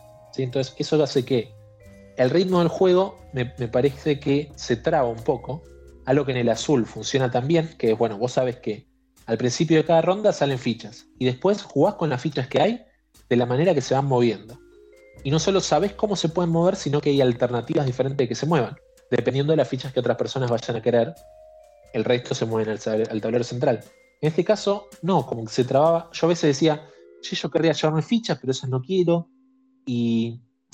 ¿Qué onda? Yo no quiero ir y llevarme fichas y rellenar el tablero, no vaya a ser que le salga justo la ficha que necesita Cintia. En ese sentido, me pareció raro el ritmo. Y lo otro que pasó es que a Sin se le vino muy encima lo que fue el final del juego. Yo venía armando coatls, ella también, y de repente, pum, yo completé los tres coatls y a ella no le dio tiempo de completar los suyos. ¿sí? Entonces ahí también reconocimos que es parte de la estrategia tener guardadas una cabeza y una cola, por lo menos por si se apresura el final del juego, por lo menos completar los coatls que tenés disponibles. ¿sí? Pero por esas dos cositas, eh, la primera impresión es que el ritmo del juego no es tan bueno como el que esperaba, pero ¿qué pasa? Siendo sí hacía la voz del pueblo, yo elijo creer que el juego se va a redimir en partidas posteriores, ahora sabiendo quizás un poquito cómo de repente puede sorprenderte el final del juego y en función de eso ver si, si tiene un mejor ritmo juego, sabiendo que se te puede venir el final encima, por lo tanto no te puedes dormir a la hora de obtener, por ejemplo, las fichas de cabeza y cola de Koa. Juego, tengo entendido que va de 2 a 4 eso te iba a preguntar. De 1 a 4. Sí, el juego va de 1 a 4. En particular, de 2 a 4 es las reglas normales. Y cuando juegas en solitario, tiene como sus reglas específicas de un rival automatizado que hace ciertas acciones en el juego y te va apretando el, desafío, digamos. Eh, en la BGG dice que a 2 es el peor el peor número de los de 2 a 4, ¿no? Claro, ahí está. Igual. Nos pasó eso del ritmo del juego, pero es algo que quizás visualizo eh, teniendo problemas en otros, en otras cantidades de jugadores, porque lo mismo. Que yo vuelvo a compararlo con el azul. En el azul sabes cuándo las fichas se van a volver a llenar. Entonces, no puedes especular con eso. Acá sí. Acá si no te gustan las fichas que hay, tenés que esperar a que a alguien más le gusten las fichas, o es un tema de quizás el juego de la gallina, de, bueno, yo no voy a ver si vas vos, yo tampoco voy, qué sé yo, pero por ahí alguien más está yendo de puntaje, entonces voy aunque no me guste. No sé, se sintió raro eso en ese sentido. Habrá que darle más partidas para ver qué tal. Bien. Es, es probable que que a más jugadores igual eso se sienta menos, porque hay menos chances de que las fichas no le gusten a ninguno de los jugadores, me parece. Tal cual, tal cual. Pero fíjate que el tablero se tiene que vaciar completamente o la parte de secciones eh, centrales o de secciones de cabeza y cola. Entonces, con que una ficha de cada una de esas no le guste a nadie, ya alguien se le va a tener que llevar porque, porque, porque el orden de turno dio así.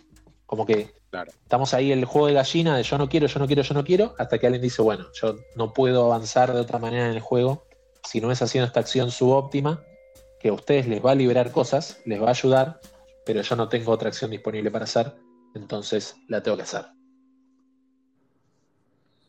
Por eso, digo, se, siente raro. En el azul puedes hacer lo mismo.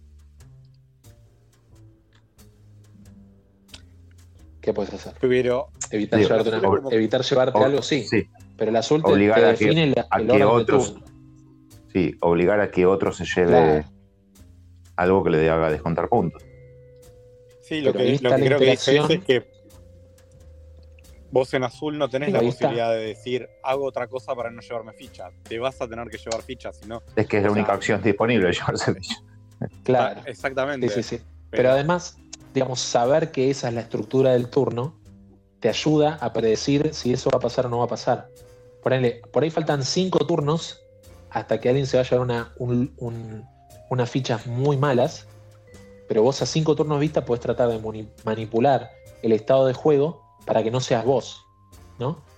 Y, si vos lograste ver eso a cinco turnos vista y evitaste eso, quizás la persona antes que vos falló en no darse cuenta de eso a seis turnos vista. Y así, de alguna manera, se va estructurando la ronda, ¿no? Como que el juego te da las herramientas para ver que eso se viene, se ve venir y evitarlo o influenciarlo. En este caso no, no veo esas herramientas. Ah, bien.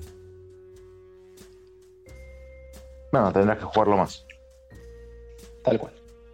Tal cual, porque, bueno, me encantaría que este juego funcione porque, así como lo veo como producto, yo creo que buscaron eh, hacerle frente a un juego como el azul y las fichas que trae están al nivel, ¿sí? si bien son una fichita de plástico livianito, estéticamente el juego se ve precioso en mesa y, de nuevo, si el juego logra tener un buen ritmo, no te digo, obviamente no va, mecánicamente no va a ser el azul, el azul eh, me encanta, está buenísimo, eh, es excelente, yo sé que mecánicamente no va a llegar, pero si complementas lo visual con una, con una sensación mecánica un poquito mejor, mejor que la que me dejó, me, gusta mucho como producto y me alegra muchísimo haberlo obtenido en el Más Trade.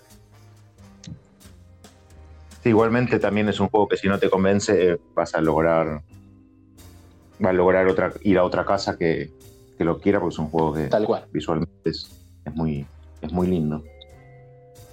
Sí, sí. Totalmente. Y lo mismo el Megaland, que hablé hace, hace un rato, también me encantó visualmente, es hermoso.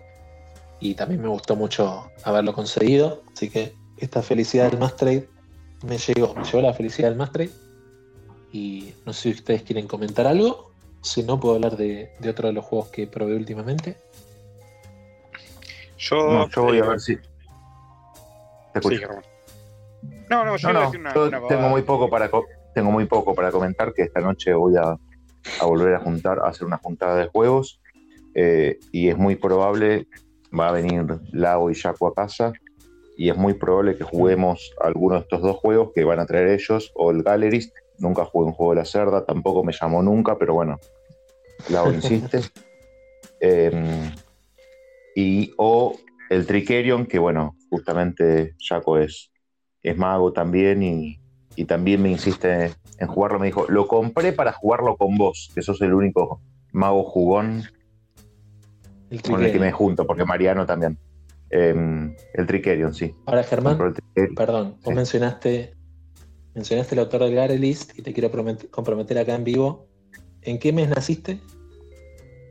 Yo en marzo. Ajá. ¿Y qué porcentaje de batería tenés? En este momento tengo exactamente el 70.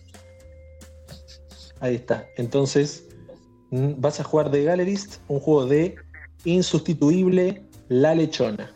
Ahí está. Chao. Bien. Chao, dice. Eh, no, no, saluda acá en el laburo, gente que se está. Eh, Ah, ok. Sí, sí, insustituible la lechona. No sé si lo vamos a jugar porque me preguntaron qué querés jugar, qué querés jugar. Yo dije, me daba lo mismo, ya me conocés, no tengo ningún problema en jugar lo que ellos quieran jugar. Eh, Sí. así que, que es probable que juguemos cualquiera de esos dos juegos, incluso los dos, porque andás a ver si, Mirá que el si es largo. cuán largo. largo. Creo que dice dos horas a veces. que- Sí, pero agregarle, agregarle una. Las cajas mienten. Sí. Claro. Dos horas y media. Igual está bien, los de, dos. Son, 60, los dos son bastante 60. largos, así que. De 60 a 150 minutos. Sí. Yo tampoco nunca tanto. con la cerda. La diferencia es que yo sí tengo ganas de jugar. No, no de tanto de Gallerist, más al, al Kanban. Pero. Pero bueno, nada. Algún día me, me lo cruzaré en mi camino y no voy a dejar pasar esa oportunidad de probarlo. Eh, en no, mi caso yo es- detesto los autos. Yo detesto los autos. Odio el auto. Eh, no me gusta nada de los juegos. No sé por qué me gusta tanto el Downforce. Bueno, porque es gracioso. Eh, no me llama nada el tema, pero nada, cero. Bien. Hay que ver, por ejemplo, el Kanban, el Kanban tiene muchísimo más que ver con el tipo de fábrica que con el- los autos en particular. Claro, eso iba a decir. Eh, a mí los autos me gustan, no desde la parte mecánica, o sea, no la parte de fabricar un auto o construir un motor o ese, ese tipo de cosas. Cero, cero, no, no sé ni cambiarle el aceite ni, ni medir el aceite.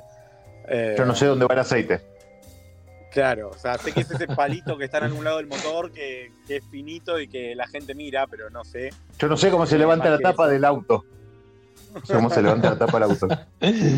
Cuando, rompí una cubierta en el medio de la nada, me tiré en el piso, saqué el manual del, auto. A mirar cómo se cambiaba la rueda el año pasado, hace dos años. Bueno, no, a mí eso me pasó hace muchos años por primera vez. Después ya cambié alguna que otra, así que tengo un poco más de idea de cómo cambiar una cubierta, pero, pero hasta ahí llegamos, ¿eh? no me pida más que eso.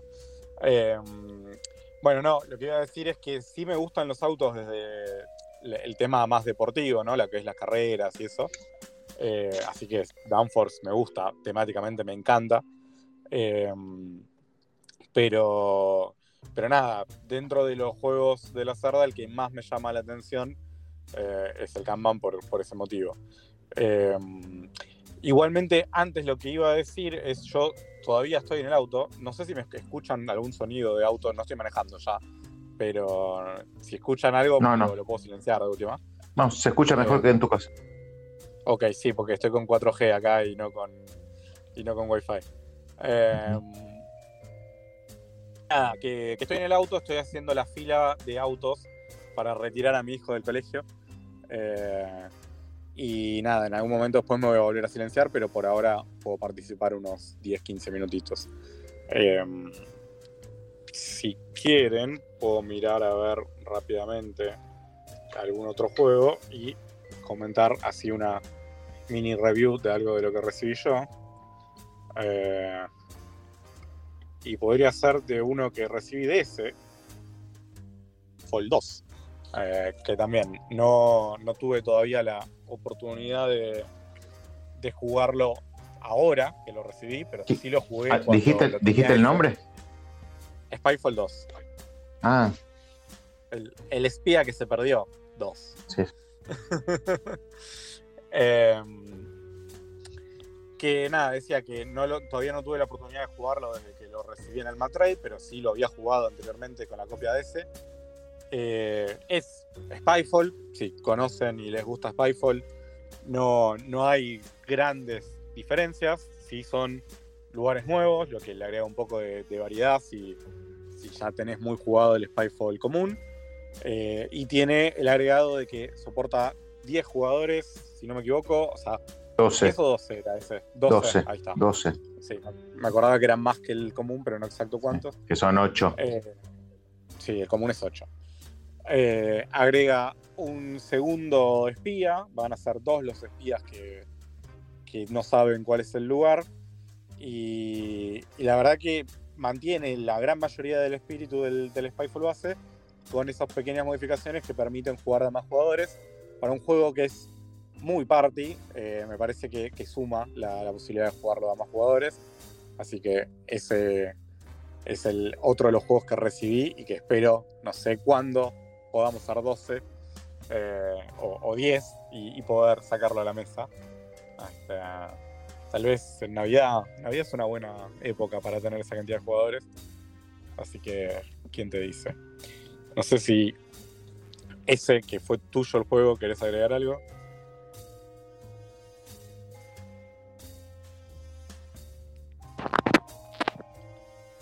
Bueno, ese no te, no Ahí está está. escuchando. Yo, Sí. Ah, A mí, aunque yo podía agregar que estuvo en el Mad Trade durante muchísimo tiempo.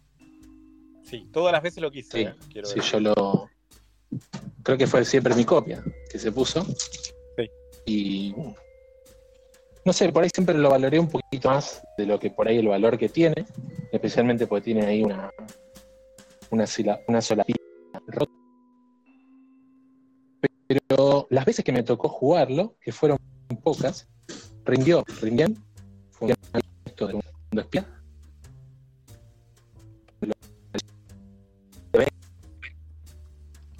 Se te entrecorta mucho, Ezequiel. Se te está entrecortando Ah, todo. pensé ¿Se, se entrecorta? Sí, pensé Muchísimo. que era yo. Ah. Ok, entonces, si quieren pasen el audio de Andrés. Buenas. De lo que recibí yo del Trade, me sorprendió mucho el Dual Powers. No sé si lo tienen, si lo han jugado, si lo conocen. Había visto alguna review yo ahí en YouTube. Pero, nada, lo compré, lo compré, va, lo, lo canjeé, pedí ese. Eh, me gustaba sobre todo el tema, es sobre una un juego de control de área en el contexto de la revolución La revolución. rusa del 17. La, la revolución de la Unión Soviética, de los bolcheviques. Y, pero es un- una onda de control de área con cartas. Sea, vos- uno juega cartas para ejecutar las acciones que van llenando el tablero de las fichas que controlan las áreas. Onda mm, Twilight Struggle, pero mucho más simple y directo, porque las acciones son más directas y más simples. Pero me pareció que es súper dinámico. La duración, ponele que en una hora, como mucho, lo, lo tenés. Y está buenísimo. No sé si, digo, no voy a. No me quiero extender demasiado en las mecánicas, por, pero si lo conocen. Bueno, a mí es un tema que me apasiona, es un tema que me gusta mucho eh, y lo vi, pero no, nunca lo... Ni, ni lo vi a la venta, vi que existía, vi el mapa que es lindo, el arte que está bueno, la tapa está, si no me acuerdo, está en Lenin y Trotsky en la tapa. Eh, es muy lindo, pero no, no tengo ni idea ni de qué, de qué es, cómo es el juego. Más que lo que dijo ahora Andrés. No lo conozco, pero me hizo acordar, eh, por, lo que mencionó el Twilight Struggle, que gracias al Mad eh, jugué eh, otro juego que podría tener características compartidas, que es el 13 días. ¿Por qué jugué el 13 días gracias al Mad? Si no lo cambié, no lo recibí, no lo entregué. Porque gracias al Mad vino a casa a recibir sus juegos del Mad que tenía yo toda la caja para Neuquén. Y gracias a que se dio esa situación de que vino Fer a casa vino en, en ese momento solo, después vino más gente a cenar, pero primero vino el solo temprano. eh, y estábamos los dos solos, pudimos jugar algo que normalmente no tendría con quién jugar, como dos jugadores, eh, con un peso medio tirando alto, eh, que igual fue más sencillo de lo que esperaba. Y la verdad que me dejó muy, muy conforme. Ya había jugado Twilight Struggle, pero no, no me había rendido lo suficiente, era demasiada la, complejidad para poder jugarlo habitualmente. eh, y la verdad que 13 días me pareció que va a andar bastante bien. Tengo que ver si puedo convencer a mi mujer de que lo pruebe. Yo creo que si la convenzo de que lo pruebe, después no le va a parecer eh, tan duro e injugable como, como fue el Twilight Struggle, que puede ser que, que me lo vuelva a jugar alguna vez. Pero bueno, va a ser difícil después de la experiencia Twilight Struggle, que, que ya la pasó muy mal, eh, convencerla de, de probar el 13 días, que si bien es mucho más sencillo, va en la misma onda, ¿no? Y yo la Y pasé la clave pésimo. con- a ser diferenciarte completamente pasé del Struggle. Hablen de uno, chicos. Ahí Ese- ni, siquiera ni siquiera mencionar el otro. O sea, esto es tu propio juego, el Twilight Struggle no existe y listo, diferenciarse completamente. Sí, sí, sí. Totalmente. Germán, ¿ibas a decir algo No, también? no, que decía que, que el Twilight Struggle lo jugué una sola vez, una copia en inglés. Los dos éramos nuestra primera partida. Tuvimos cinco horas jugando. eh, me dolió la cabeza todo el día después, porque encima jugamos, no sé, a las 12 del mediodía, algo así. Eh, fue una experiencia pésima, la verdad que no, no lo volvería a jugar nunca. El juego me pareció que está muy está excelente, no es que no me gustó el juego. Pero yo no busco eso en un juego de mesa. No, para leer algo, hacer algo muy complicado, me pongo a leer a Nietzsche, no, no a jugar un juego de mesa. No, no, no, Sí, yo, no- yo disfruto, yo no disfruto eh, un juego de mesa en donde tengo que ponerme a analizar eh, más de cinco variables. Si tengo que ana- estar cinco minutos analizando cosas para decidir una jugada, la verdad que no. A mí no. Yo no, no veo el juego de mesa como es, es como esa actividad. Entiendo que, que otros sí me parece. Lo que me pasa, si bien me gusta, es los juegos que cumplen con eso que decís, de, de que haya que analizar mucho, bla, bla, bla. Lo que me pasa con el Toilet Struggle es que veo eh, algo que se ve mucho en los juegos así con, con cartas, que conocer las cartas, conocerlos, cómo, cómo usarlas, cómo convean, es, es muy importante. Y, y para mí eso le resta mucho. O sea, yo no quiero que haya tantos handicap eh, con respecto al que ya jugó 15 partidas con el que no jugó ninguna. Eh, me, me gusta que sean difíciles los juegos, pero no que sea una cuestión de estudiar las cartas y, y sé cómo esta interacciona con tal otra cosa. Eh, eso no, no, me, no me cierra ni un poco.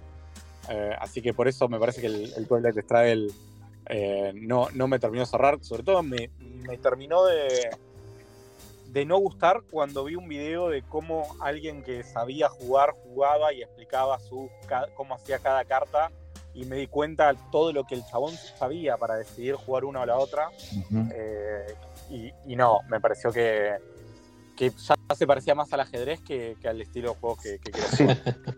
Claro, también nos pasa, creo yo, que con tantos juegos, con tantísimos juegos, eh, no es un juego que vayamos a jugar lo que lo jugaríamos si tuviésemos dos, tres, cuatro juegos. Que ahí sí, quizás, eh, al conocer todo, al ser algo habitual, pudiese disfrutarlo más. Totalmente. Bueno, me silencio de nuevo que va a subir mi. Bueno, pasamos todos los audios ese. Bueno, Buen viaje. Sí, empezando por, el, por Elian. El Twilight Travel tiene eso de que siempre tu primera partida la vas a pasar mal y vas a perder posiblemente y la persona contra la que estás jugando tiene que tenerte mucho amor y paciencia, si no es una experiencia horrible. Bueno, en mi caso, Siento que una mejor experiencia, pero algo bastante más difícil, es tipo poner a dos personas nuevas a jugar. Eh, es como, bueno, no conoces el juego, no conoces el juego, jueguen juntos. Y como que eso podría ser una mejor experiencia. Claro, yo jugué con Sebastián, un amigo acá de, de Lanús, un vecino, eh, que él había leído, es, es la copia del juego, él había leído el manual, se había estudiado un poco, había visto un par de videos y él me lo explicó el juego, yo no leí el manual y gané yo de casualidad, porque la verdad es que los dos jugamos, creo yo que bastante mal y no me acuerdo, son tres eras creo, gané al final de la segunda. Eh, yo la verdad, como contaba yo, no, eso me preocupa el ganado o perder, pero nos reíamos porque él me dijo, mira que si haces eso ganás, y yo no, me había dado cuenta. Eh, y eh, nada, eso. La verdad que se nota lo bueno que es el juego. Yo no me quiero poner esta cuestión de tibio. A mí no es que no me gustó, pero la pasé mal. O sea, es una experiencia, eso de. No, lo que, lo que expliqué ya. Bien. Y tenemos a Andrés Cape. Yo jugué el Twilight Struggle solamente en Steam, lo cual ayuda mucho a la jugabilidad. Porque bueno, nada, y está muy bien hecha la aplicación, ¿no? Hay muchas cosas que se automatizan. Este, pero es tal cual lo que decía Gonza recién. Va, a mí me dio la misma impresión. De que las primeras partidas medio que jugás sin saber qué carajo estás haciendo. Y después es muy importante saber eh, las, conocer las cartas. Porque hay una cosa también de contar las cartas. O sea, de, de- de poder calcular la probabilidad, por lo menos aproximada, de que aparezca tal o cual carta que todavía no salió. Y puede llegar a salir y rompería, digamos, una estrategia, por ejemplo. Así que sí, tiene eso. Pero para mí el Twilight Struggle, eh, con esta salida de que nunca lo jugué físico, que debe ser más pesado, una vez que uno le agarra la mano, es impresionante. Es como, tiene una profundidad medio ajedrecística. Bueno, ese muchacho porque es economista y qué sé yo, se pone a contar. Yo no sé contar hasta, sé contar más de cinco, ¿no? Eh, bueno, no, sí, ya sería repetitivo. Vos obviamente no lo jugaste. Yo no. Pero ponele, para la tranquilidad de Gonza, hay gente que sube videos analizando partidas de Catán. Entonces, no necesariamente va mano a mano la complejidad del juego con la, la amplia, pos- la amplia cantidad de posibilidades que se pueden dar y cuánto estudio se le puede dar hacer al juego. No, igual convengamos que está lleno de cosas, de actividades y juegos que son muy sencillos a la vista y hay alguien que es mejor que otro. Tal cual. Como el tenis. Pero bueno, me- Digo, hay, que pasar no la pelota, hay que pasar la pelota del otro lado, nada más. Hay nada más que eso. Sin embargo, No, bueno, claro. sí, sí, sí, sí. Pero a lo que voy es que no, no solo. Perdón si hace mucho ruido, ahí está.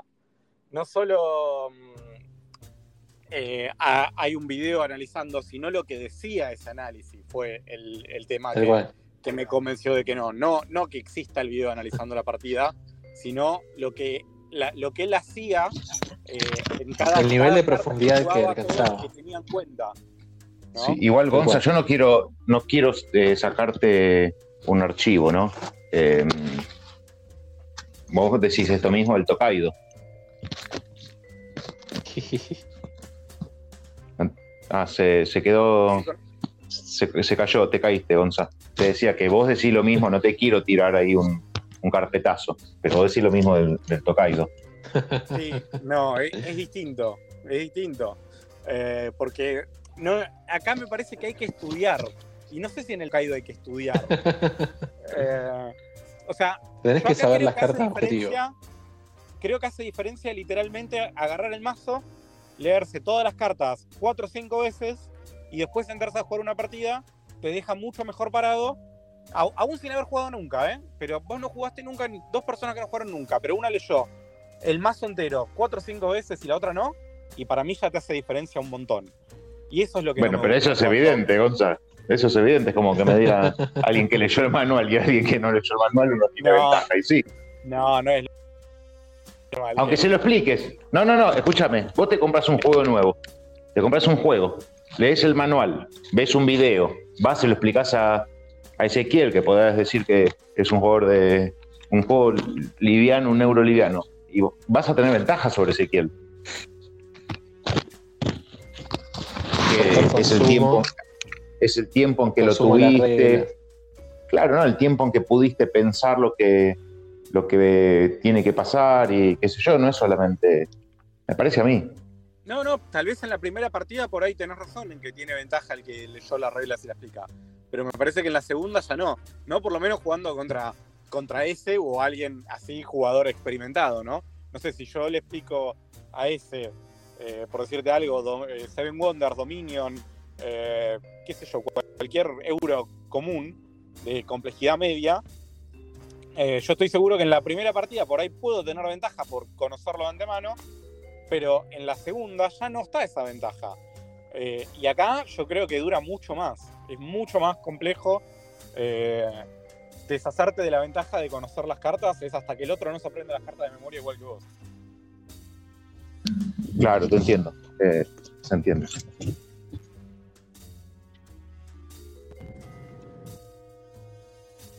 Bien.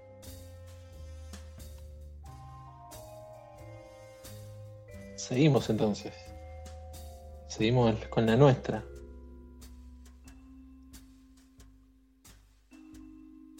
Puedo. Tan, tan silenciada es la gente. Vamos a hablar entonces eh, del audio que nos están pasando, un audio de Elian. Seven Wonders puede ser, pero Dominion eh, hay también muchísima teoría de cómo, hacer combos, cómo armar tu mazo. eh, nada, cualquier persona que haya participado en el Nacional de Dominion te puede decir esto. Y tener más partidas jugadas y conocer las cartas y conocer cómo convean te, te da muchísima ventaja. Tal cual. Con la salvedad que el Dominion es más limitada la cantidad de cartas, tanto boca arriba, entonces, por lo menos para dos personas que jugaron más o menos la misma cantidad de partidas, ya sea 5 y 7 o 1 y 0, eh, poder ver todos los efectos que hay disponibles ayuda bastante.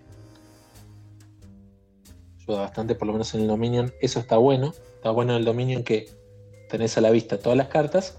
Por otro lado, una persona que sabe jugar muy bien el Dominion va a ver ese conjunto de cartas y va a decir, ah, la teoría me dicta que si yo vengo por acá, sigo por acá y voy hasta allá, tengo muy buenas posibilidades de que el mazo me ayude a llegar a donde quiero llegar más rápido que el resto.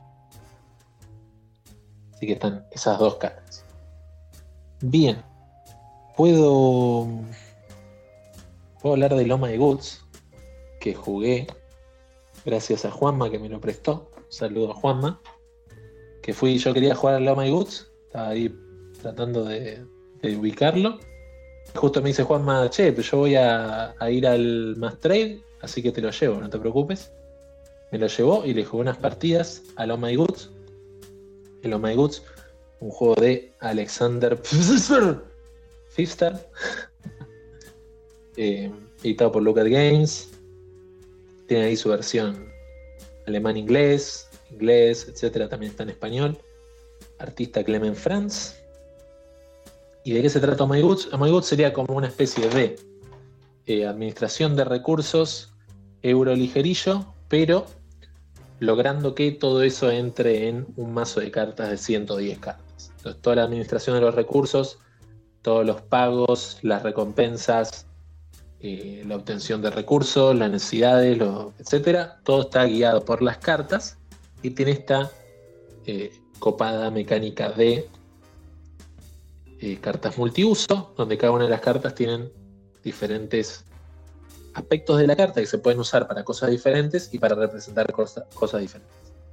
Muy, parecido, por ejemplo, lo que es el Port Royal. Si la carta está boca abajo, representa objetos. En el Port Royal son monedas. En este caso son mercancías, que dependiendo en qué carta estén, qué mercancía representa. Si está en una, una carbonera representa un carbón, si está en una fábrica de zapatos representa zapatos. ¿Sí? Y después, como tenés las cartas, cada una de las cartas en la parte frontal va a tener la cantidad de monedas que cuesta construirla, la cantidad de puntos que da. Abajo tenés, si la querés usar para como una fábrica, cuál va a ser el efecto de la fábrica. Y en un costadito, en los casos que se use como recurso, cuál es el recurso que corresponde con esa carta. ¿sí?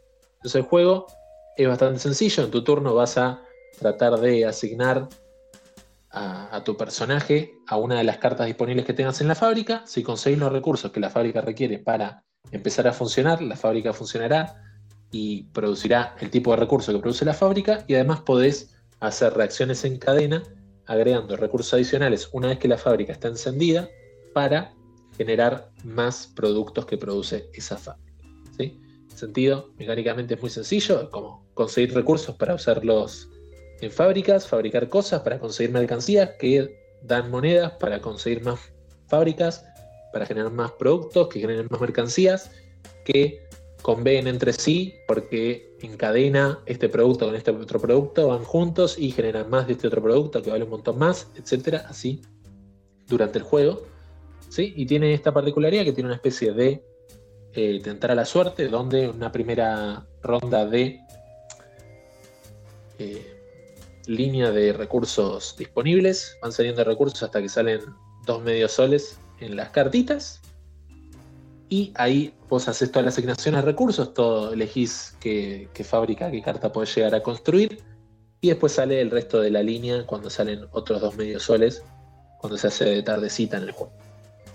Sí, con todos esos recursos que hay disponibles en la mesa para cualquier persona y además para vos, particularmente los recursos que tenés en la mano, encender tus fábricas que puedan trabajar, hacerlas trabajar, conseguir recursos y seguir moviendo la maquinita. ¿sí? ¿Qué tiene este juego? Que es un juego que con bastantes posibilidades, sí, bastantes. Ofrece bastante lo que es la administración de recursos en una caja muy pequeñita, ¿sí? Si este juego se editara en Argentina, yo creo que sería un éxito porque ofrece bastante para lo pequeña que es la caja, ¿sí? Lo comparás por ahí es una caja del tamaño del Toma 6 y está jugando un euro ligero de administración de recursos, ¿sí? Lo que tiene, quizás decís, ve esa cajita y pensás, bueno, esto es una mesita chiquita, entra y ojo, porque así como la caja es pequeña, también ocupa bastante lugar en la mesa. Y en particular, ¿qué me ofrecieron estas partidas que jugué estos días antes de que se lo volviera a Juanma? A través de Fer. Así que agradezco también a Fer que se lo fue a llevar al Encuentro Nacional de Juegos de Mesa a Juanma.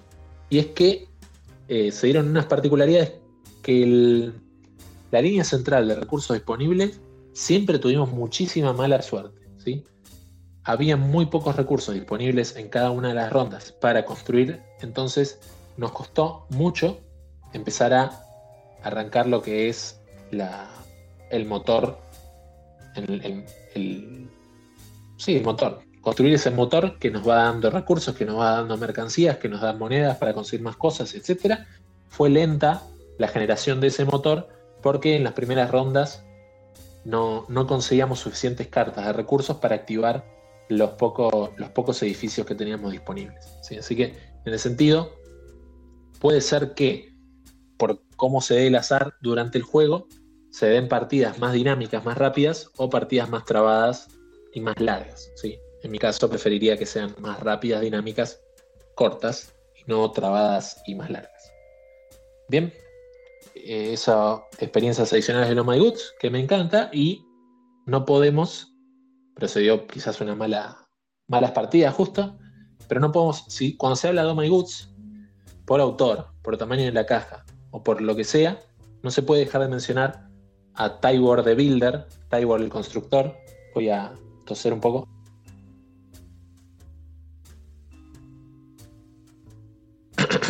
Decía, Tybor the Builder, un juego también editado por, eh, Alexander Pfister, también de Lucas Games, y es un juego que también viene en una cajita como la de Lo My Goods, pero evidentemente Lo My Goods es un juego más reconocido, al revés de como debería ser, porque Tybor The Builder es un juego impresionante. Está acá Germán, que seguramente está haciendo otra cosa y no llega a comentar, seguro se muere de ganas de comentar.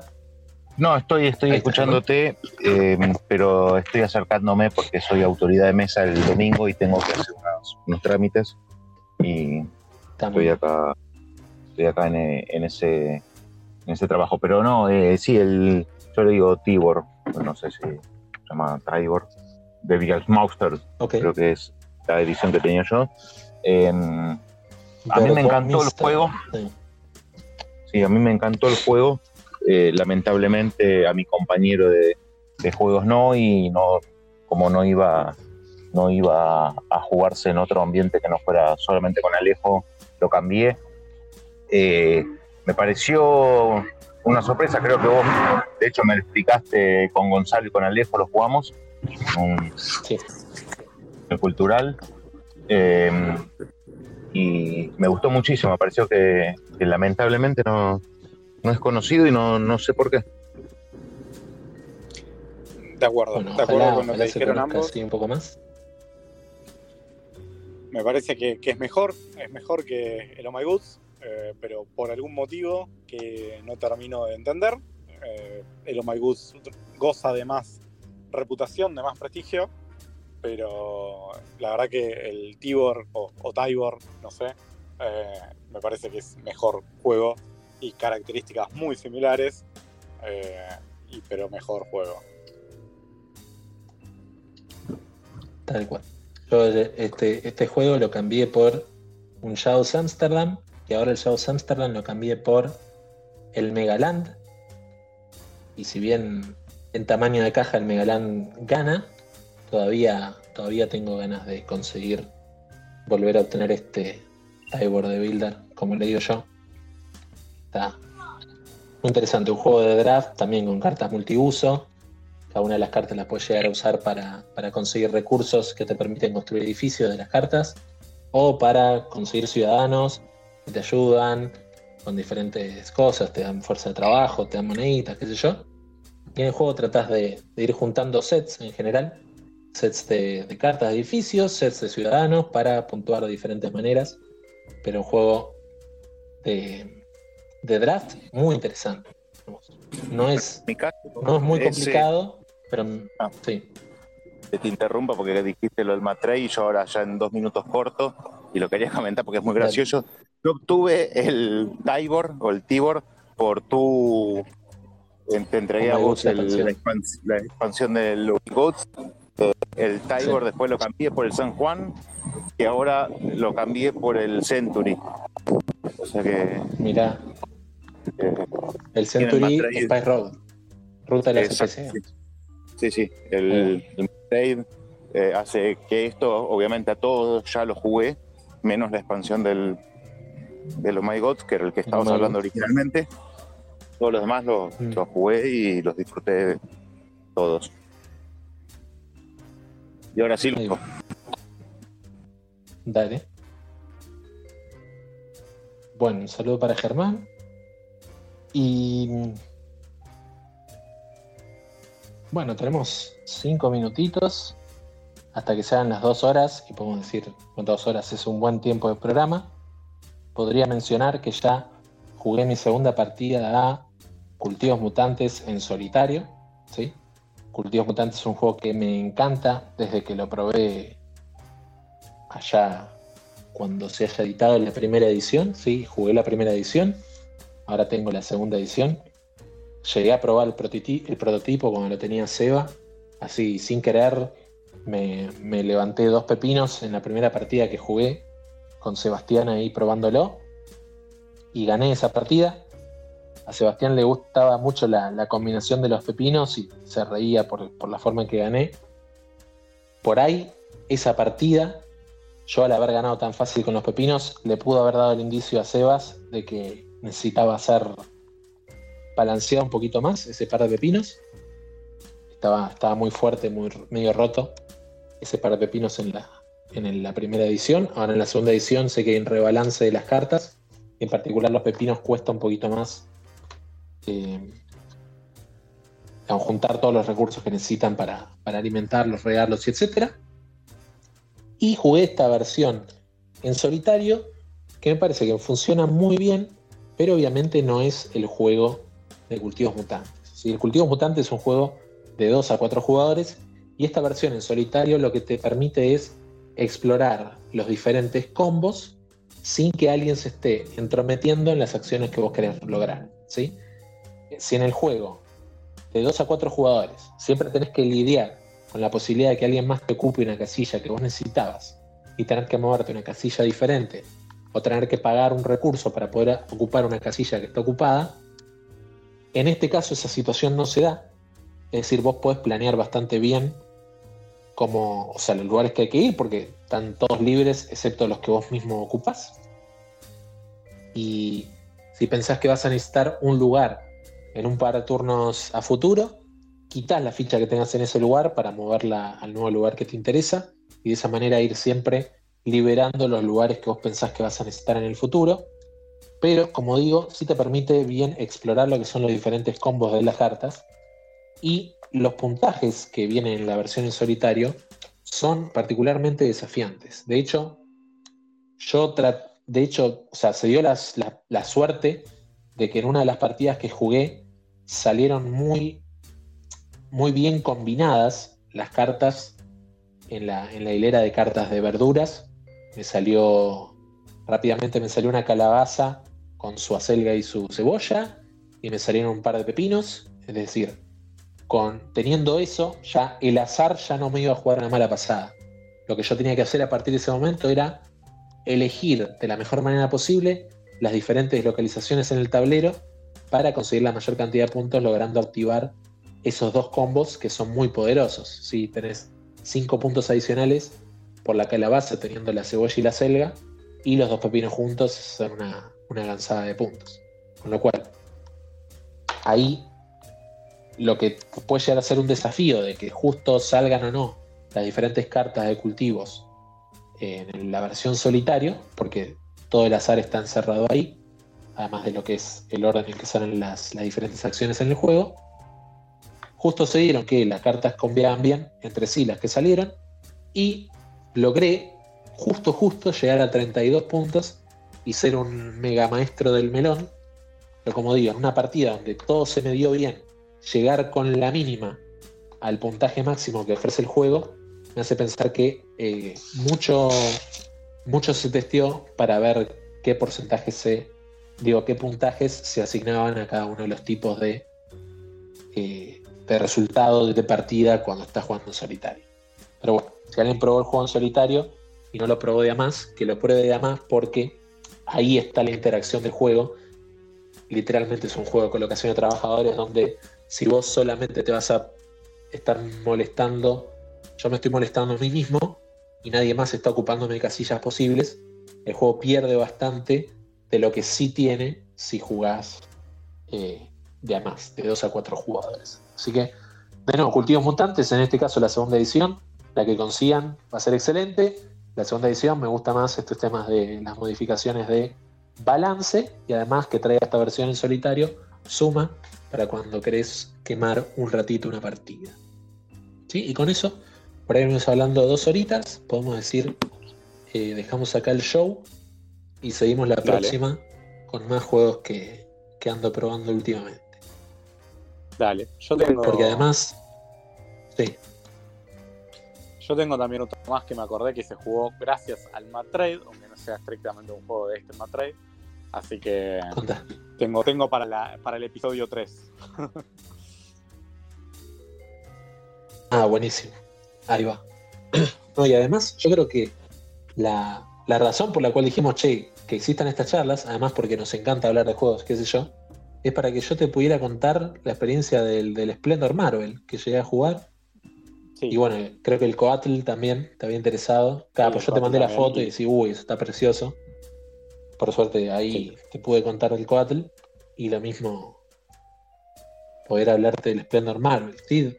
Digamos, de alguna manera que...